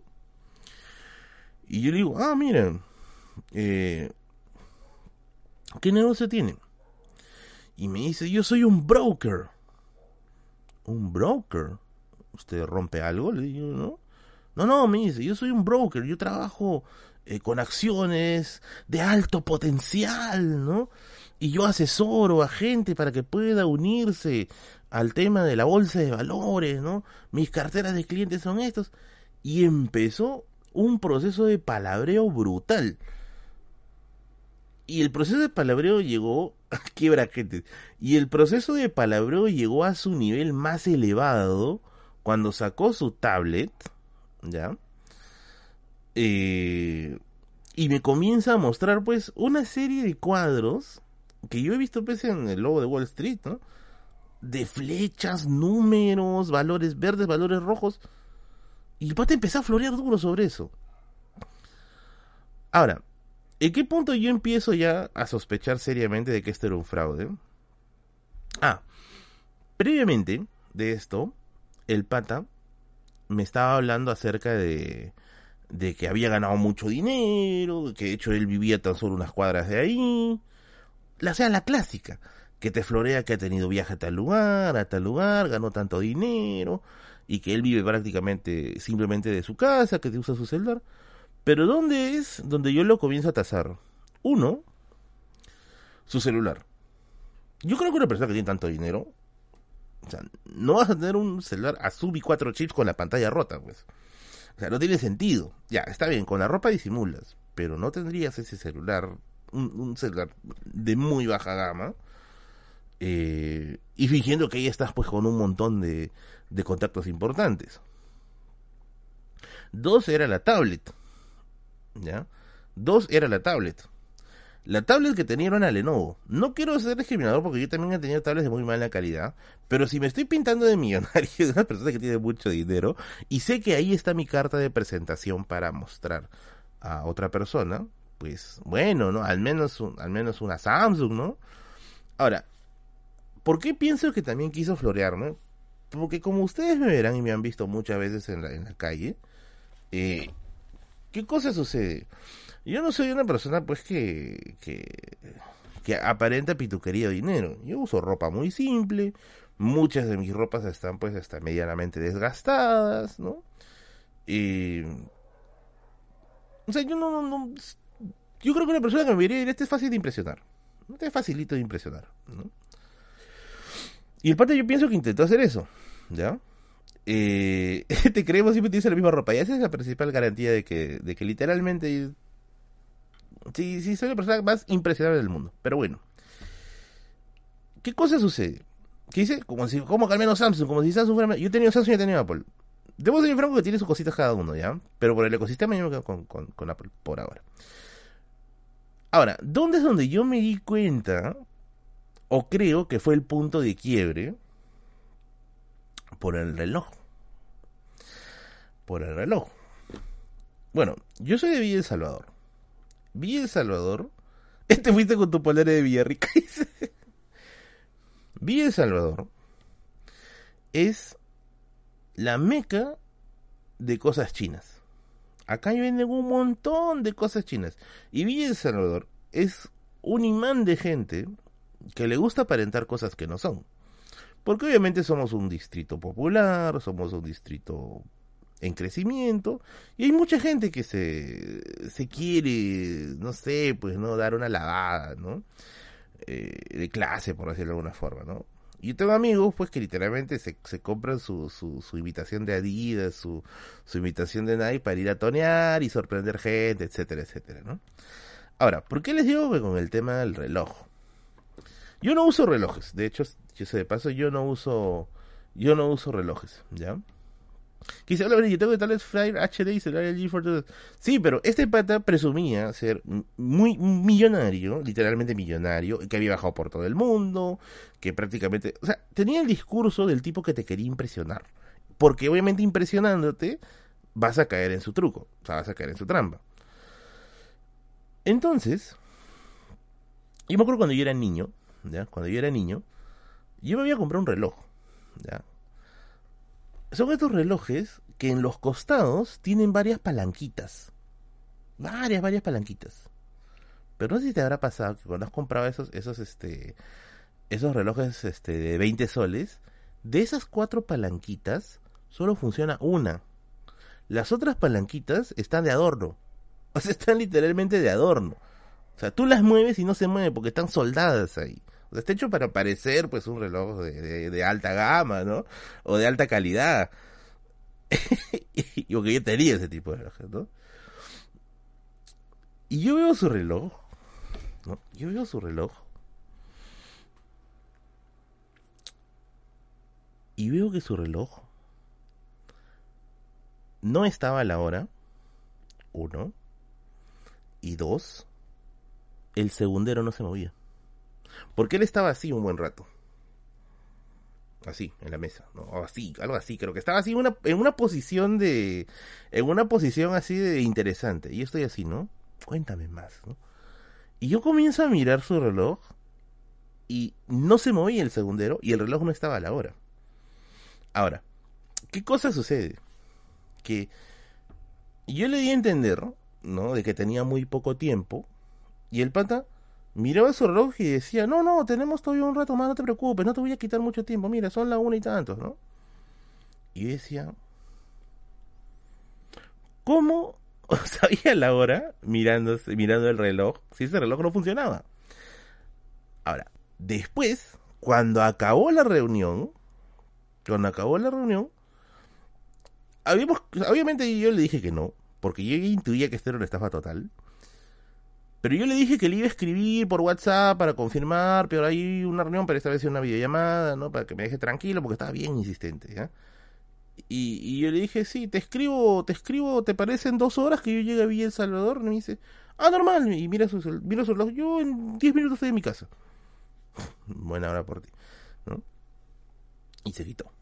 Entonces, es que un reloj de sol, dice, O sea, el reloj fue lo que, lo que a mí me, lo que a mí me creo que me, dio la mayor advertencia. Ya dije, a ver, lo del celular puede pasar, ya, cualquier persona también tiene celulares con la pantalla estrellada. Pero la tablet no, pues. Si se supone que en la tablet estás tú mostrando a tus clientes de alto, alta, alta gama, tus cuadros estadísticos, pues la pantalla no va a estar todo rayoneada, pues así todo maltrecha, pues, porque esa es tu herramienta de trabajo. Es como ahorita, o sea, yo tengo para poderles dar a ustedes un servicio de calidad, yo tengo que pagar un buen internet, tengo que tener una cámara medianamente decente, tengo que iluminar el set. O sea, es parte del proceso de respeto a quienes me ven o a mis clientes. Ya, a eso quiero que me entiendan. Ese punto quiero que me entiendan con respecto a la observación sobre la tablet, porque esa es su forma de trabajar con los clientes, ¿no? Y lo del reloj fue ya, pues, eso fue la, la, la, eso ya fue el, de jueves, ¿no? Dime estuvo jodiendo y jodiendo y jodiendo.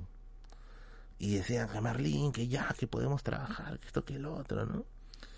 Al final, no, obviamente por obvias razones no, no cerramos el trato. No cerramos el trato porque no era, no era, o sea, no, no, no veía confiable. Ah, y dicho sea de paso, una de las cosas por las cuales yo me guío mucho para que ustedes puedan tener algún tipo de seguridad con respecto a los negocios que, que patrocinan aquel canal es que siempre yo pido redes sociales a mis clientes para revisar el nivel de interacción, fecha de creación de la página, algunos comentarios, si es que han tenido por ahí post funados. O sea, yo trato de revisar la, la empresa a la cual estoy trabajando por eso, y quizá mis patrocinios habrán, habrán visto más de una vez que cuando a veces conversamos yo le digo, ya, puede por favor proporcionarme sus redes sociales, puede proporcionarme sus páginas, o sea, ya uno tiene más o menos el reflejo de saber con quién está tratando, ¿no? Y cuando yo le pido a este pata, ¿no? Oye, ¿usted tiene algún tipo de, background, de feedback? Ay, no, me estoy volviendo un maldito ¿Cómo dice? Un spanglish. porque esos son los términos que utilizan marketing, eso me joden, pero bueno, voy volviendo. Eh, yo le digo, ¿no? ¿Usted tiene algún background, algún feedback para poder saber si es que usted tiene de verdad, ¿no? Me dijo, claro, claro, por supuesto. Y, y me muestra una página en Blogspot. O sea, el pata tenía un Blogspot. Un Blogspot con entradas, con entradas que él mismo había hecho, ¿no? Eh, hablando acerca de la de la de la bolsa, ¿no? Y, y decía, no, pues esto, esto no es, pues, ¿no? O sea, la gente no interactúa en Blogspot. Pero bueno, ese era su background, supuestamente, ¿no? Después también me han patrocinado, eh, eh, bueno, me han querido patrocinar empresas que tenían su aplicación recién, recién subidas a, a, la Play Store. Eso también es peligroso, ¿ah? eso también es bien peligroso porque tú no sabes exactamente qué cosa estás subiendo ahí. Puede ser que tú le digas sí a todo, ¿no? Ya, instalo, ¿no? Y te pueden meter un montón de cosas que te afecten después la privacidad. Pues también he tenido bastante, bastante problemas en aceptar ese tipo de cosas. Siguiente. el pesetero, el pesetero. Yo he tenido varios, varios emprendimientos que sí, o sea, me han pedido rebajas y yo evalúo más o menos eh, bajo qué condición doy la rebaja. ¿Qué cosa evalúo? Por ejemplo, si es que es una actividad cultural, sí o sí le tengo que hacer su rebaja. Si es que es una librería, sí o sí le tengo que hacer su rebaja. Si es que yo veo que es un emprendimiento que está todavía subiendo, es un emprendimiento que todavía está en proceso de subida, podemos trabajar también con un precio de rebaja. Eh, o es una rebaja más considerable. Y en esta ocasión me tocó una empresa. ¿Ya? Me tocó una empresa. Era, a ver, ¿cómo decirlo?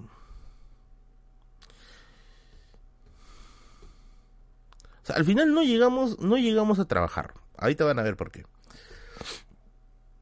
Eh, si no me equivoco, creo que era de, de, elementos de limpieza. O sea, el pata hacía, así como en el club de la pelea, el pata que hacía jabón, ya igualito, ¿ya? El pata creo que hacía jabón, este, eh, eso para desinfectar el inodoro, ¿no? Hacía un montón de huevaditas de limpieza. Y me dijo que quería trabajar, pues no con el canal y todo eso, ¿no? Y yo le digo, bueno, su negocio, ¿cuánto tiempo tiene? Tanto. Ya. Eh, ¿Está consolidado? No, recién estamos empezando. Revisé sus redes, veía que sí tenía algunos clientes y dije, bueno, podemos trabajar por, esta cantidad. Le había rebajado un 70, no, un, o sea, del 100% le estaba cobrando un 70. El pata, pucha, se mandó un florazo, ¿ya? Pero un florazo, ese debo reconocer, un floro, floro, buen floro. Pata de ser un trome. Y me hizo bajar a 50. A 50%. Entonces, eh, yo le digo, pues bueno, trabajemos con 50. Y, y el pata mosca, mosca, cuando vio que era 50, me dijo, Merlin, mira, ahorita me alcanza para pagarte un mes, ¿no? Pero tú crees que si, si te pague, no sé, de ese 50, el 30%, te pueda contratar tres meses. Y yo decía, a ver, mi publicidad en ese año, porque ese era 2021, 2020, 2020, 2021, 2021, perdón, estaba bien seco, no tenía publicidad en ese mes, estaba medio, medio angustiado, ¿no? Y dije, ya bueno, pues, ¿no? La cosa es que su cuenta salía 150 soles al mes, ¿ya? 150, sí, creo que 150 soles al mes. Era ultra barato. En ese año. Y me dice, ya, no, gracias. Estaban haciéndome. ¿Han visto esa la de la de la paisita Jacinta y el pata que pide caldo de gallina? Y le dice, ¿cuánto me sale sin este? ¿Y cuánto me sale sin.? Ya, sí, igualito. igualito, igualito, ¿ya? La, cosa es que al final, pues, me bajó a ese precio, pues, ¿no? Y yo, yo después dije, ¿en qué momento, en qué momento le acepté? Y ahí vino el problema. Eh, yo dije, bueno, comencemos a trabajar. Al día siguiente, Merlin, necesito tales papeles. Y yo, ¿qué? Sí, me dice, necesito tales papeles. Ya. Después, Merlin, necesito este papel de declaración de tal. Y yo, ya. Después, Merlin, necesito que me pases este el, número de las estadísticas de tu canal, ¿no? Y si puedes, hazte un informe de, de, cada mes, más o menos, qué rango de edad te han visto y todo. Un informe. Sí, me dices que necesitamos para poderlo pasar a al área de marketing. Y yo, ¿ya? ¿No? Y me empezó a pedir un montón de requisitos, un montón de papeleos. Y yo digo, ¿ya? ¿No? Y después de eso ya vino, lo que coronó apoteósicamente todo. ¿eh? Me dijo, Merlin, por si acaso, el día miércoles tenemos este reunión, ¿eh? tenemos reunión este, con el área de marketing, el área de recursos humanos, por Zoom. Va a ser de 8 a 10 de la noche. Y me dice, tienes que estar presente. Y yo, ¿qué? Y yo, ¿no? Sí, tiene de 8 a 10 de la noche. Esa primera vez yo atraqué. Y estaba en su reunión. No sé qué carajo haciendo, pero estaba en su reunión. Acabó y me dijo, Merlin, por si acaso estas reuniones son semanales para poder este, evaluar junto con el área de marketing el impacto de, tal cosa. O sea, semanalmente voy a estar de 8 a 10 de la noche en un Zoom de cosas. Ah, y encima ni siquiera la reunión iba directamente al grano. No sé con qué diablos el pata. Creo que el pata también era uno de estos que consumían esta literatura de superación. Pero el pata era de que, ya chicos, hagamos una dinámica. Cada uno se presenta. O sea, toda la semana presentándonos como cojudos y teníamos que empezar con una dinámica, que esto que el otro, vamos a recitar tal cosa. Y yo, oigan, no sean ratones, pues, ¿no? O sea, ya, ya es mucho que haya bajado el precio, como para que, uno, pides un montón de requisitos, y dos, encima me metas a reuniones, reuniones que yo ni siquiera tengo nada que hacer, y porque, valgan verdades, yo podía estar como no podía estar, ¿eh? y si yo no estaba, prácticamente no pasaba nada, porque no era absolutamente nada. Yo trato usualmente a veces con gente del área de marketing de las empresas con las que trabajo. Perfecto, o sea, sí. Pero no me gusta eso de estar en reuniones porque sencillamente y es otro tiempo. ¿Y saben qué es lo peor? ¿Qué es lo peor? Que al final no contrató el servicio. Sí, está chato. Ni siquiera lo Aunque no sé, creo que al final fue una buena, fue bueno que no lo contrate, ¿ya? Pero yo me sorprendí, me acuerdo, dos reuniones previas, ¿ah? Dos reuniones previas, supuestamente para conversar de todo el asunto, ¿no? Y al final me dijo Merlin, ¿sabes qué? Este, el área de marketing me ha dicho de que quizá no estamos tanto dentro del público objetivo. Y yo, ¿y mi tiempo? O sea, me has hecho estar cuatro horas, dos reuniones, dos horas, como huevón presentándome. Yo soy Merlin y soy adicto al chaufa. Ahí lo dejé. Yo creo que incluso me achoré y lo bloqueé. Dije, no, está bueno, no, no quiero saber más de ti. Ahí lo dejé. Pero sí, eso sí me pareció muy, muy, muy mal gusto. De muy, muy mal gusto. Siguiente caso raro. Siguiente caso raro. Ah, han caído un yape, ahorita lo leo. ¿Cuál fue el argumento? El argumento fue que después de dos reuniones que tuvimos, su área de marketing llegó a la conclusión de que no eran el público objetivo. O sea, que ustedes no eran el público objetivo. Dicho sea, pasó, creo que no son su público objetivo. No sé si comprarán Pinesol o no sé qué cosa. Pero bueno. Siguiente caso.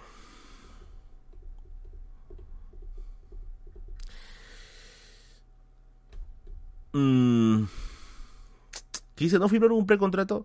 No, ahora sí se trabaja así, pero en esos tiempos era mucho más Recién estaba aprendiendo, recién estaba aprendiendo. Acá nos vayamos con así.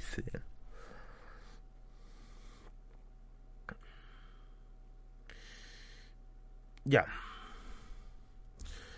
Yo promociono muchas, eh, muchas, este, yo promociono libros, muchos libros en general. La promoción de libros no tiene ningún costo, ¿no? Yo sí, lo único que pido es un ejemplar del libro y yo lo muestro aquí en los directos, o lo muestro en las stories, o lo muestro en las en las reuniones que tengo de mecenas. O sea, yo voy avisando eso, los libros, con el tema de los libros, yo, al menos este, para lo que es publicidad alguna, sobre todo de autores pequeños, yo no tengo ningún problema en hacerles publicidad. Eh, pero obviamente, ahora ya tengo límites. Muchos autores de muy buena gente y muy de muy buena voluntad me han dejado sus libros, ¿no? Novelas, cuentos, ensayos, ¿no? Eh, muchos de esos libros, algunos los he usado para el canal, otros eh, les he sido bien franco, dudo mucho que lo lea por ahora porque estoy más enfocado en ciencias sociales, me dicen no te preocupes, hazle conocer a tu comunidad, ¿no? Y yo lo hago, lo hago conocer a la comunidad, ¿no? Y eso, pero yo ya no tengo encuentros con escritores. Ya no. No por la razón que voy a contar ahora, sino porque en una ocasión me acuerdo que me quisieron hacer chupar a la fuerza y yo no tomo, o bueno, no me gusta tomar en todo caso, y esa vez sí fue un poquito, un poquito fregado. Eh, o trato en lo posible, si vamos a conversar, o sea, que nos encontremos en un punto que sepa que para mí es un punto cómodo como por ejemplo la librería de, El Cronista, porque evidentemente es un punto ideal para poder conversar, charlar. Librería El Cronista, ex solo para fumadores, está ubicado en Girón Quilca 260 y su número de delivery que hace todo el Perú es 977-803-393. Tienes obviamente una gran cantidad de títulos de ciencias sociales, literatura, filosofía, etcétera. Visítalos ahí porque tienen contacto con todo, todo el Perú. Thank you. Gracias, este Gonzalo. Thank you. Seguiré orando para auspicio. Gracias, bebé. Gracias, gracias, gracias. Ya, ahora sí, volviendo. En esta ocasión, me mensajé una escritora. Me mensajé una escritora. Eh, no, encima Christopher no actúa bien. Me mensajé una escritora. Una señora ya, una señora tendrá sus 45 años más o menos. Yo era chivolo, en ese tiempo tendría todavía 31.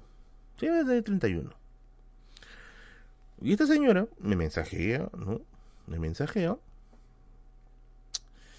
Y, me dice, Merlin, ¿sabes qué? Soy este, soy narradora.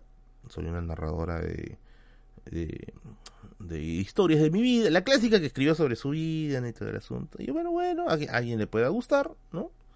Chivolo de 31, sí. Una guaguita de 31 años, exacto. Esa es la guaguita que pide su chocolatada. Ese era yo. No, ya no era chivolo. Pero era más joven que ahora, definitivamente. Ahora ya en diciembre, el 26 de diciembre cumplo 34 años. El 26 es mi cumpleaños, voy a hacer stream.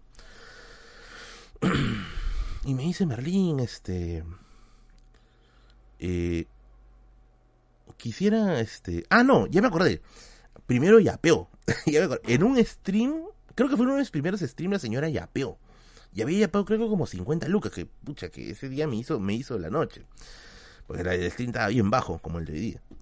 y, me yapeó 50 lucas. Y me dice, Merlín, ¿sabes qué? Soy, soy este, soy escritora, soy narradora, ¿no?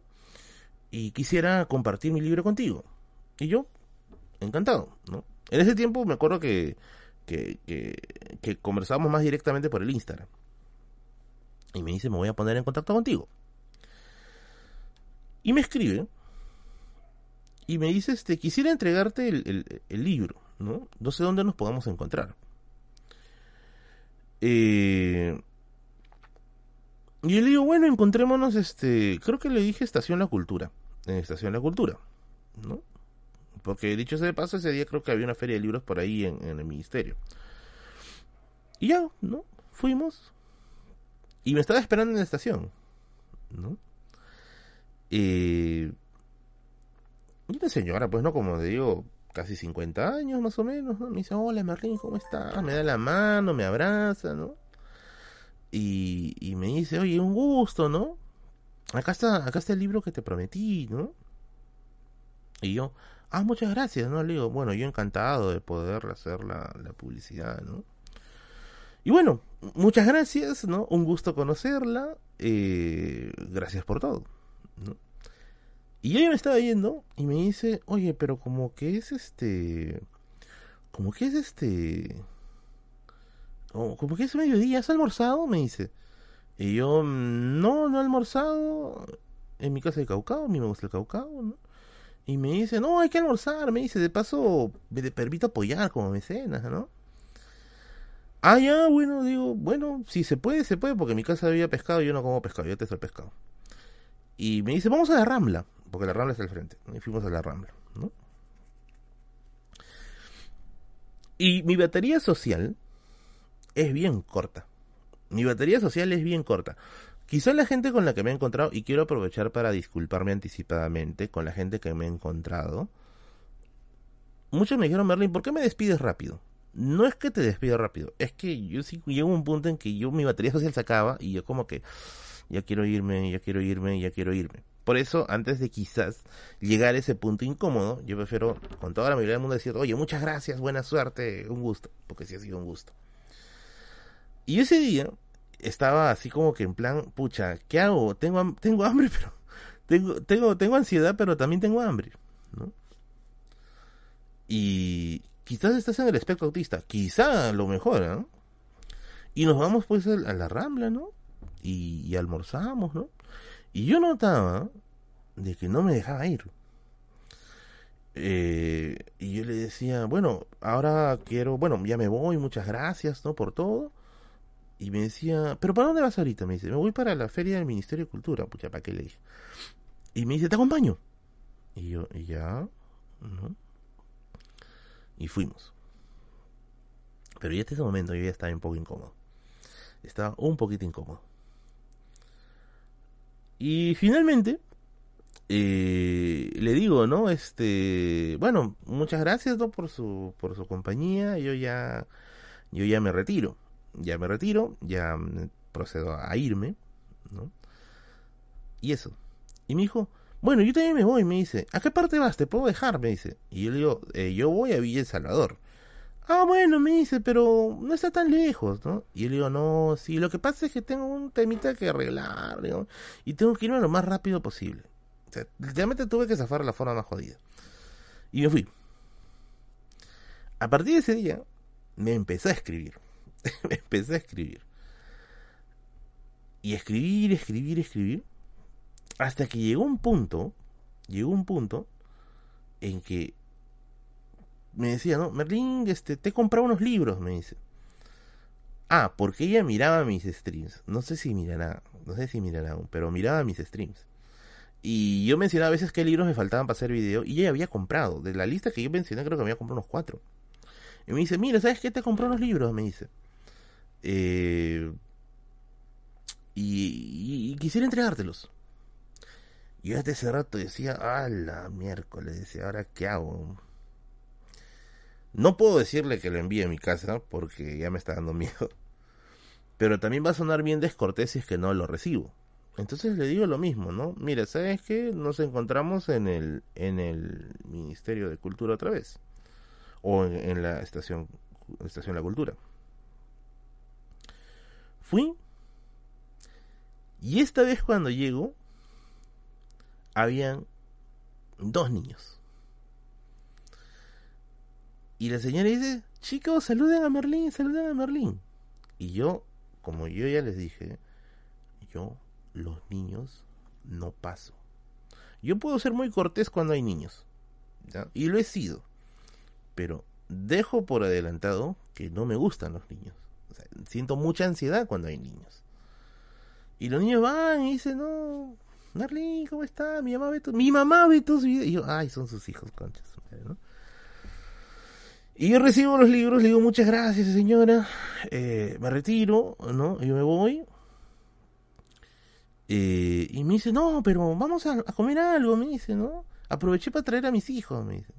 Y yo, nos fuimos a la Rambla. Saludos, soy yo. Y, nos vamos a la Rambla, otra vez. Ahí la cosa se puso, se puso, se puso ya turbia. Porque en la vez pasada, en la, en la cita pasada, era como que hablamos más de su libro, ¿no? Principalmente su libro. Ahora me empezó a hablar de que estaba divorciada, de que le había ganado el juicio a su esposo y, no sé cuánta cosa más, ¿no? Y yo decía, ¿por qué me está contando todo esto? ¿No? Y me dice que sus hijos son fan de mí, ¿no? Que, le, que les gustan mis, videos y yo... Ah, la mierda. No, no, no, no, no. Eh, yo le dije, ¿no? Mire, con todo respeto, ¿no? Este, pucha, le agradezco mucho su confianza, ¿no? Ah, me dijo que quisiera ser tu amiga, ¿no? Estar en contacto contigo. Yo le dije, mira, soy yo Franco. Y, yo, o sea, no, no, yo no suelo ser muy, muy fan de ser amigo de alguien. Eh, no, no, no soy muy hincha, ¿no? le dije bonito que no tenía ninguna intención de ser, eh, de ser pata, ¿no? Que de hecho yo estaba un poco más preocupado porque yo quería zafar de lo más rápido posible. Y me fui. Me quité. Eh, le quedamos bien, ¿no? Me quité. Y después de unos días me mensajea y me dice, ¿no te gustaron los libros que te regalé? Me dice. Ahí lo dejé. Ya dije, no, ahí no más, ahí no más, ahí no más, ahí no más. Ahí lo dejo. No, no, no respondí más. Ya, porque sí más o menos sabía dónde iba. Y ahí lo dejé. ahí sí lo llegué a, lo llegué a dejar. No, ese sí yo no me meto, no, no, yo no me meto ahí. Ni a balas. Dentro había una foto. No, no, no, los libros estaban sellados por si acaso. Y eso. Y algún día les contaré cosas raras que han pasado en el canal así, ¿eh? pero no, eso sí, eso sí amerita un stream de otro tipo. Y eso, bueno, cosas raras, ¿no? Y si fuera asiática, dice Berlín, mucha máquina, no me pongas en ese dilema, porque ahí sí, ahí sí yo creo que caigo. A ver, no, es que básicamente es el tema de que, o sea, yo no tengo, pues, no, no, uno, no me gustan los niños, no me gustan los niños. Dos, era una situación incómoda, porque yo siento que estaba yendo ahí más por los libros que por otra cosa. Y tenía miedo que se, que se, que se entienda mal, ¿no? Porque ese fue ya el último regalo que recibí. Y tres, pues no, pues, o sea, yo ahorita estoy tranquilo con mi vida, o sea, sereno, produciendo, leyendo, ¿no? Yo no estoy buscando, pues, tambalear el mundo, ¿no? Confirmo, yo el mesero, dice. si está viendo ese trillo, es cierto sus libros. Pero bueno, no, no, no fue una cosa ahora para nada, ¿no? Creo que entendió muy bien que ya no hay más ahí nomás, ahí nomás, ahí nomás. Bueno, otro mecenas raro que tuve eh, un guaquero, un guaquero me ofreció este trabajar bajo comisión. Me dijo, yo te pongo los guacos, tú los conectas con clientes y te llevas una comisión alta. Eso ya lo conté varias veces ya. Que un guaquero una vez se había creado una cuenta de Instagram, era una cuenta nueva, una cuenta totalmente nueva. Y yo pensé que era un niño rata. Porque hay un montón de niños rata que a veces comentan. Y me dijo que podíamos trabajar de esa forma. Evidentemente le dije que no, porque eso es delictivo. Y parece que no me, o sea, parece que entendió que yo no le creía que era un guaquero. Y el pata tomó una foto a los guacos que tenía ahí y le puso, tenía una mesa llena de guacos. Y puso un cartelito que decía Merlín. Y me dijo, ahora sí me crees que, que, que estoy hablando en serio. Y yo, puta madre, no, le digo, ahí nomás. No, yo no me meto en estas cosas, ¿no? Me dijo, o sea, a buena hora entendió. Y me dijo, no te preocupes, no te preocupes, no te preocupes, acá no pasó nada, ¿no? Y me bloqueó. Y me bloqueó. Otra mecenas raro, otro mecenas raro, fue un pata que me mandó atún. me mandaba atunes. Les explico cómo fue. Esto pasó en solo para fumadores, creo que pasó.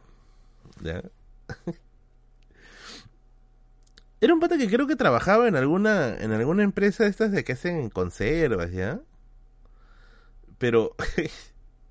no, no digo que esto sea malo, es bueno, pero me pareció curioso. Pero me acuerdo que un día estaba, estaba en el local de Christopher, en el antiguo local que está en Girón Camaná, no el de ahora.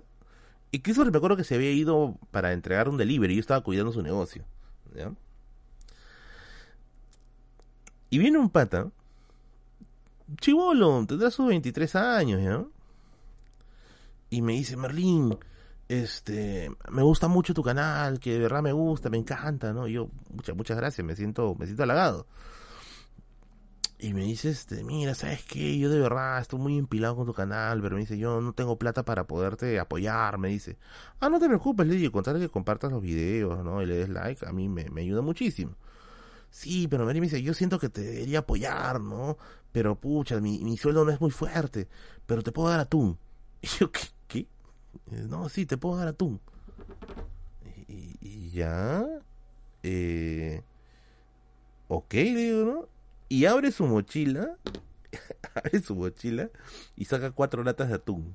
Y me dice algo así como que, Martín, espero que esto te pueda. Espero que esto te pueda servir. Eh, espero que esto te pueda servir, me dice. Y me dio las manos y se fue. Y yo. ¿por qué tengo cuatro atunes en la mano? Decía, ¿por qué tengo cuatro atunes? ¿Por qué tengo cuatro atunes en la mano? Ni siquiera me dijo que era para bigotes, era para mí. Después de un tiempo, me lo crucé de nuevo. Yo estaba por, por, la, por la Plaza Francia y él me grita, ¡Marlene! Y yo volteo y el pata viene corriendo y de su mochila saca un atún. Oye, ¿te gustó? Me dice. Y yo, y debo ser franco, sí me gustó. Eh, y yo digo, sí, toma, otra más. Oye, gracias por tu contenido. Y se fue. Y yo estaba con mi lata de atún, estaba con mi bolsa con libros y el otro mano tenía un atún. Y yo, ¿ya? ¿No? ¿Ya? ¿Ok?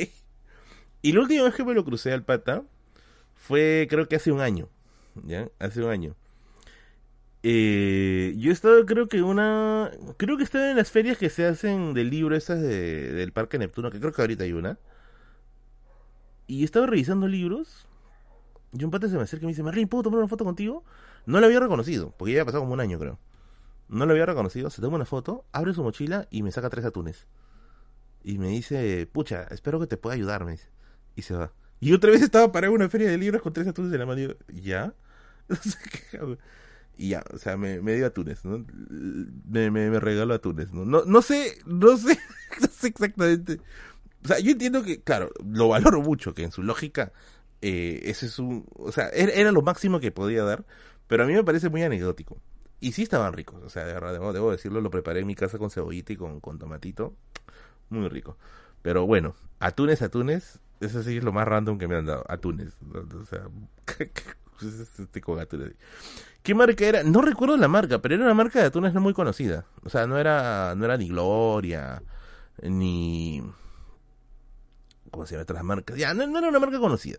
Era una marca medio, medio rara, ¿eh? Medio, medio extraña. Pero bueno, eran, eran sus, era su regalo, ¿no?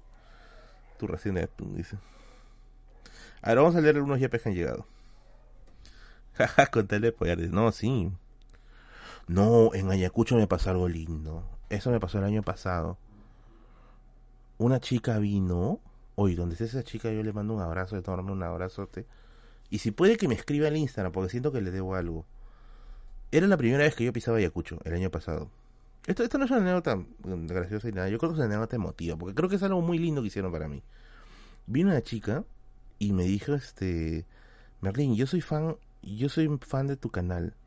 Me dice, soy muy fan de tu canal, eh, pero no, no, no puedo aportar porque evidentemente, este, no, no tengo el dinero, ¿no?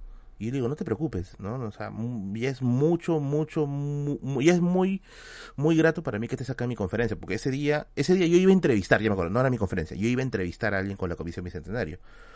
Y yo le digo, ya para mí es bastante con que tú estés aquí, te hayas dado un tiempito para venir a la conferencia. Y me dice, sin embargo, yo quisiera darte algo. Yo, ¿ya? quisiera cantar para ti.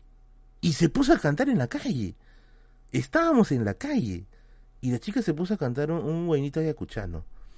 Qué lindo cantaba. Qué hermoso. Qué hermoso cantaba. O sea, la chica se, se, se desembarazó, supongo, de todo miedo, de todo, de toda vergüenza de estar en público y se puso a cantar. Se puso a cantar. Oigan, yo terminé, o sea, ella terminó mejor hecho de cantar, yo terminé de escucharla y yo te juro que yo quería decirle, espérame que acabe la conferencia y te invito a algo. Pero por otro lado, yo sentía que eso se podía malinterpretar. O sea, quizá, no sé, pues como, como un acoso, ¿no? Y yo le dije, mira, de verdad, me, me encanta mucho lo que has hecho. Disculpa si no soy muy expresivo, pero después te dio a tú. no, no, no. Me dice, este, este, discúlpame si no soy muy expresivo, eh, pero de verdad me gustó mucho, mucho, mucho, mucho. Y la chica se sonrojó, bien linda la chica, o sea, de verdad.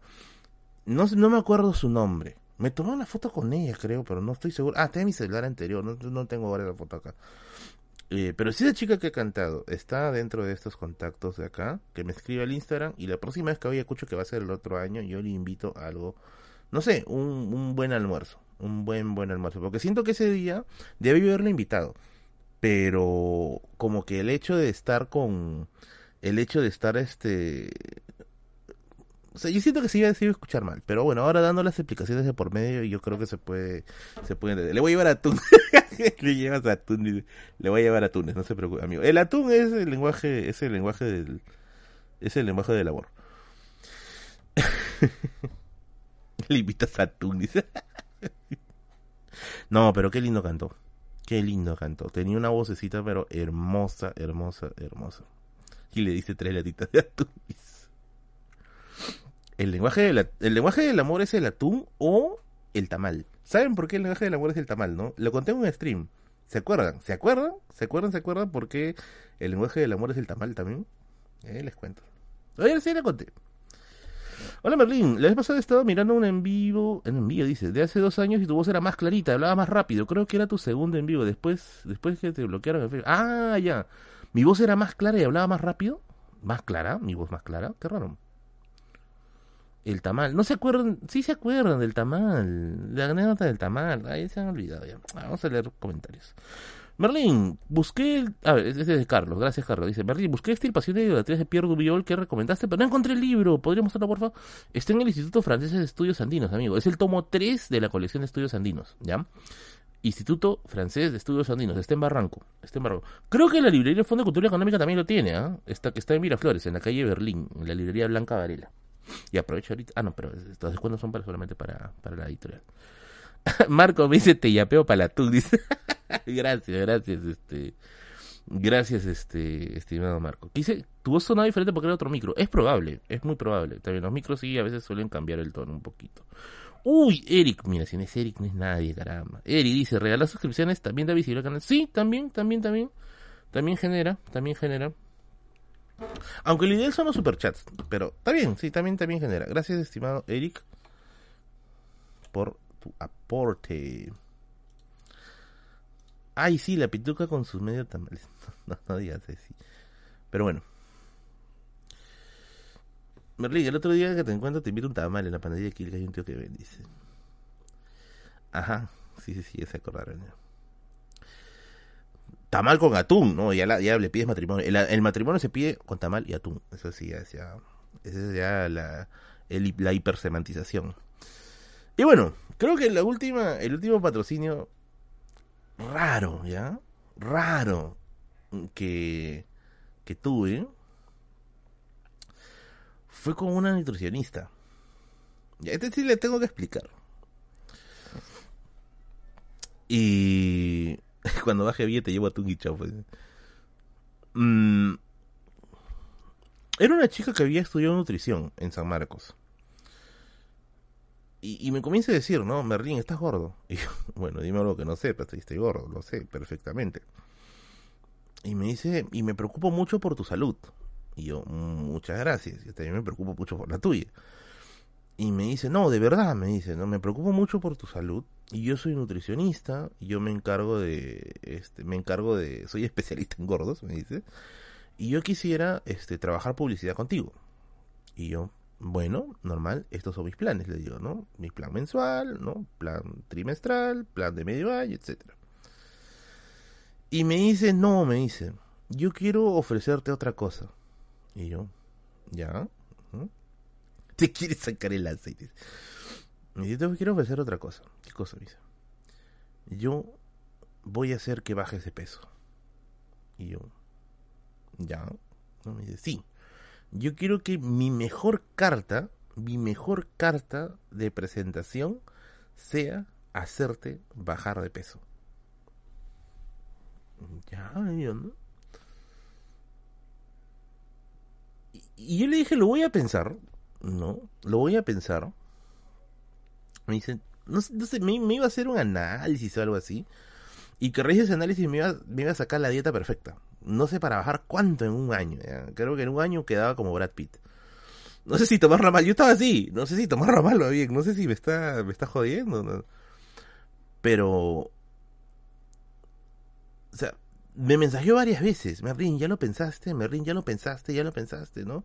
Me dice, yo te garantizo que vas a bajar de peso. Ah, me dijo, yo voy a ser tu sombra, me dice yo te voy a estar jodiendo por WhatsApp mañana, tarde y noche para que respetes la dieta. Yo literalmente voy a hacer tu sombra. Y me dice, si en tres meses no bajas esta cantidad de kilos, tú toma todo esto como algo gratis. Si en tres meses tú bajas los kilos que yo te he propuesto, tú me haces publicidad. Acá sí debo decirlo, ¿ya? Me arrepiento de no haber aceptado. Me arrepiento de no haberlo aceptado. Debía haberlo aceptado. No lo acepté en su momento. Pero no sé, me dijo eso, ¿no? Me dijo, "Voy a hacer tu voy a hacer tu dieta ideal. Voy a encargarme de hacer que baje porque tú vas a ser el ejemplo perfecto. Eh, y si en tres meses no bajas esta cantidad, déjalo ahí, es gratis. Si logras hacerlo bajar, tú me contratas para publicidad.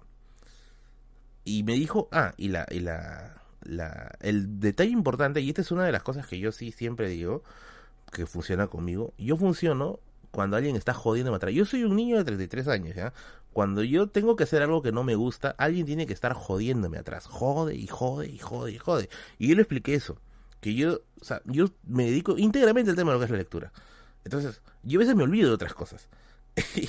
y ella me dijo, no te preocupes, me dice, yo me voy a encargar de joderte mañana, tarde y noche. De joder, de joder, de que tú cumplas con lo que tienes que cumplir. Debo decir, como les digo, que debí haber aceptado. Debí haber aceptado. ¿ya? Si me preguntan por qué no lo aceptas ahora, es porque perdí su número. No tengo su número, ¿ya? Pero yo sí estaría interesado. Estaría muy interesado. Así que si por ahí, nutricionista, me estás escuchando, acepto, acepto. Ya, porque sí necesito bajar, Dios mío. Estoy, estoy que me enchancho mucho y me voy a enchanchar más en la vida. Y bueno, básicamente eso. Básicamente, en otro universo perdí que piso limpia, dice. Así es, así es amigos. Eso fue lo que sucedió allí. Pero bueno, eso pasó. Muy bien, ahora sí, amigos y amigas, son las 10 y 12 de la noche y no me han avisado. ¿Por qué no me han avisado? Ah? Amiga, necesitamos a Merlín Neonia, dice. No, mira, si yo hago eso, si yo hago ese, ese reto, yo saco un nuevo canal de YouTube que se llamaría Diario de un Gordo, ¿ya? Diario de un Gordo. contando día a día la experiencia de, ir a hacer eso. Dice, María dijiste que no querías bajar. No es tanto porque quiera o no quiera, es porque en algunas circunstancias yo siento, les explico rapidito. Por ejemplo, hay ciertos lugares arqueológicos que yo quisiera ir, ¿ya? Que yo quisiera ir y sé que me voy a cansar mucho por el tema de la por el tema del peso. Yo no lo hago tanto por mí, ¿eh? Yo no lo hago tanto por mí, yo lo hago porque quiero visitar quiero visitar lugares arqueológicos. Y como no puedo visitar los lugares arqueológicos justamente porque me voy a cansar, necesito tener siquiera un peso más ligero. O sea, ni siquiera yo lo hago por mi salud. Créanme que yo no lo hago por mi salud. Yo lo hago porque quiero conocer Pariacaca, por ejemplo. Quiero conocer Marcahuasi. Quiero conocer este la montaña de, Machu Picchu. Entonces quiero hacer esa, quiero quiero visitar esos lugares. A mí me da tres cominos si es que es este, si es que es por un tema de salud. Yo quiero visitar lugares arqueológicos y necesito eso, porque si no tengo eso, mi conocimiento no va a estar completo. Necesito ir, ir al lugar, necesito viajar al lugar. Así que eh, necesito que esa nutricionista en específico se contacte, porque me pareció que su propuesta fue la mejor. Y nuevamente, no es simplemente toma y ya, es tienes que ser una jodida detrás, detrás, detrás, detrás, porque así funco yo. Y con eso podemos conversar, creo que el tema publicitario muy, muy bien. Bueno, ahora sí, aquí se quita el arroz y la azucaría. Eso, eso también me había dicho, me ha dicho que su, su, su propuesta de dieta era muy, pero muy interesante porque no significaba tanto matarse de hambre. Y eso sí yo lo paso. Porque ejercicio sí yo no voy a hacer. Machu Picchu es una caminadaza. No, yo he hecho Machu Picchu, ¿ah? yo he ido a Machu Picchu. Pero quiero subir al cerro, a la Vaina Picchu. Y sé que en este estado me voy a sacar la mierda. Así que yo prefiero al tener ceder un poquito más. Contra dice. Un poquito más de forma para poder este ir. Porque para serles bien francos, siendo gordo, tenía un montón de cosas. Eh, mi canal, he hecho mis proyectos, una enamorada muy guapa, enamoradas muy guapas, ¿no? Así que técnicamente no es por eso. Es más por el tema arqueológico. Yo quiero ir a, estos lugares arqueológicos. Porque sí, como dice Luz, mis rodillas y mi columna son el problema.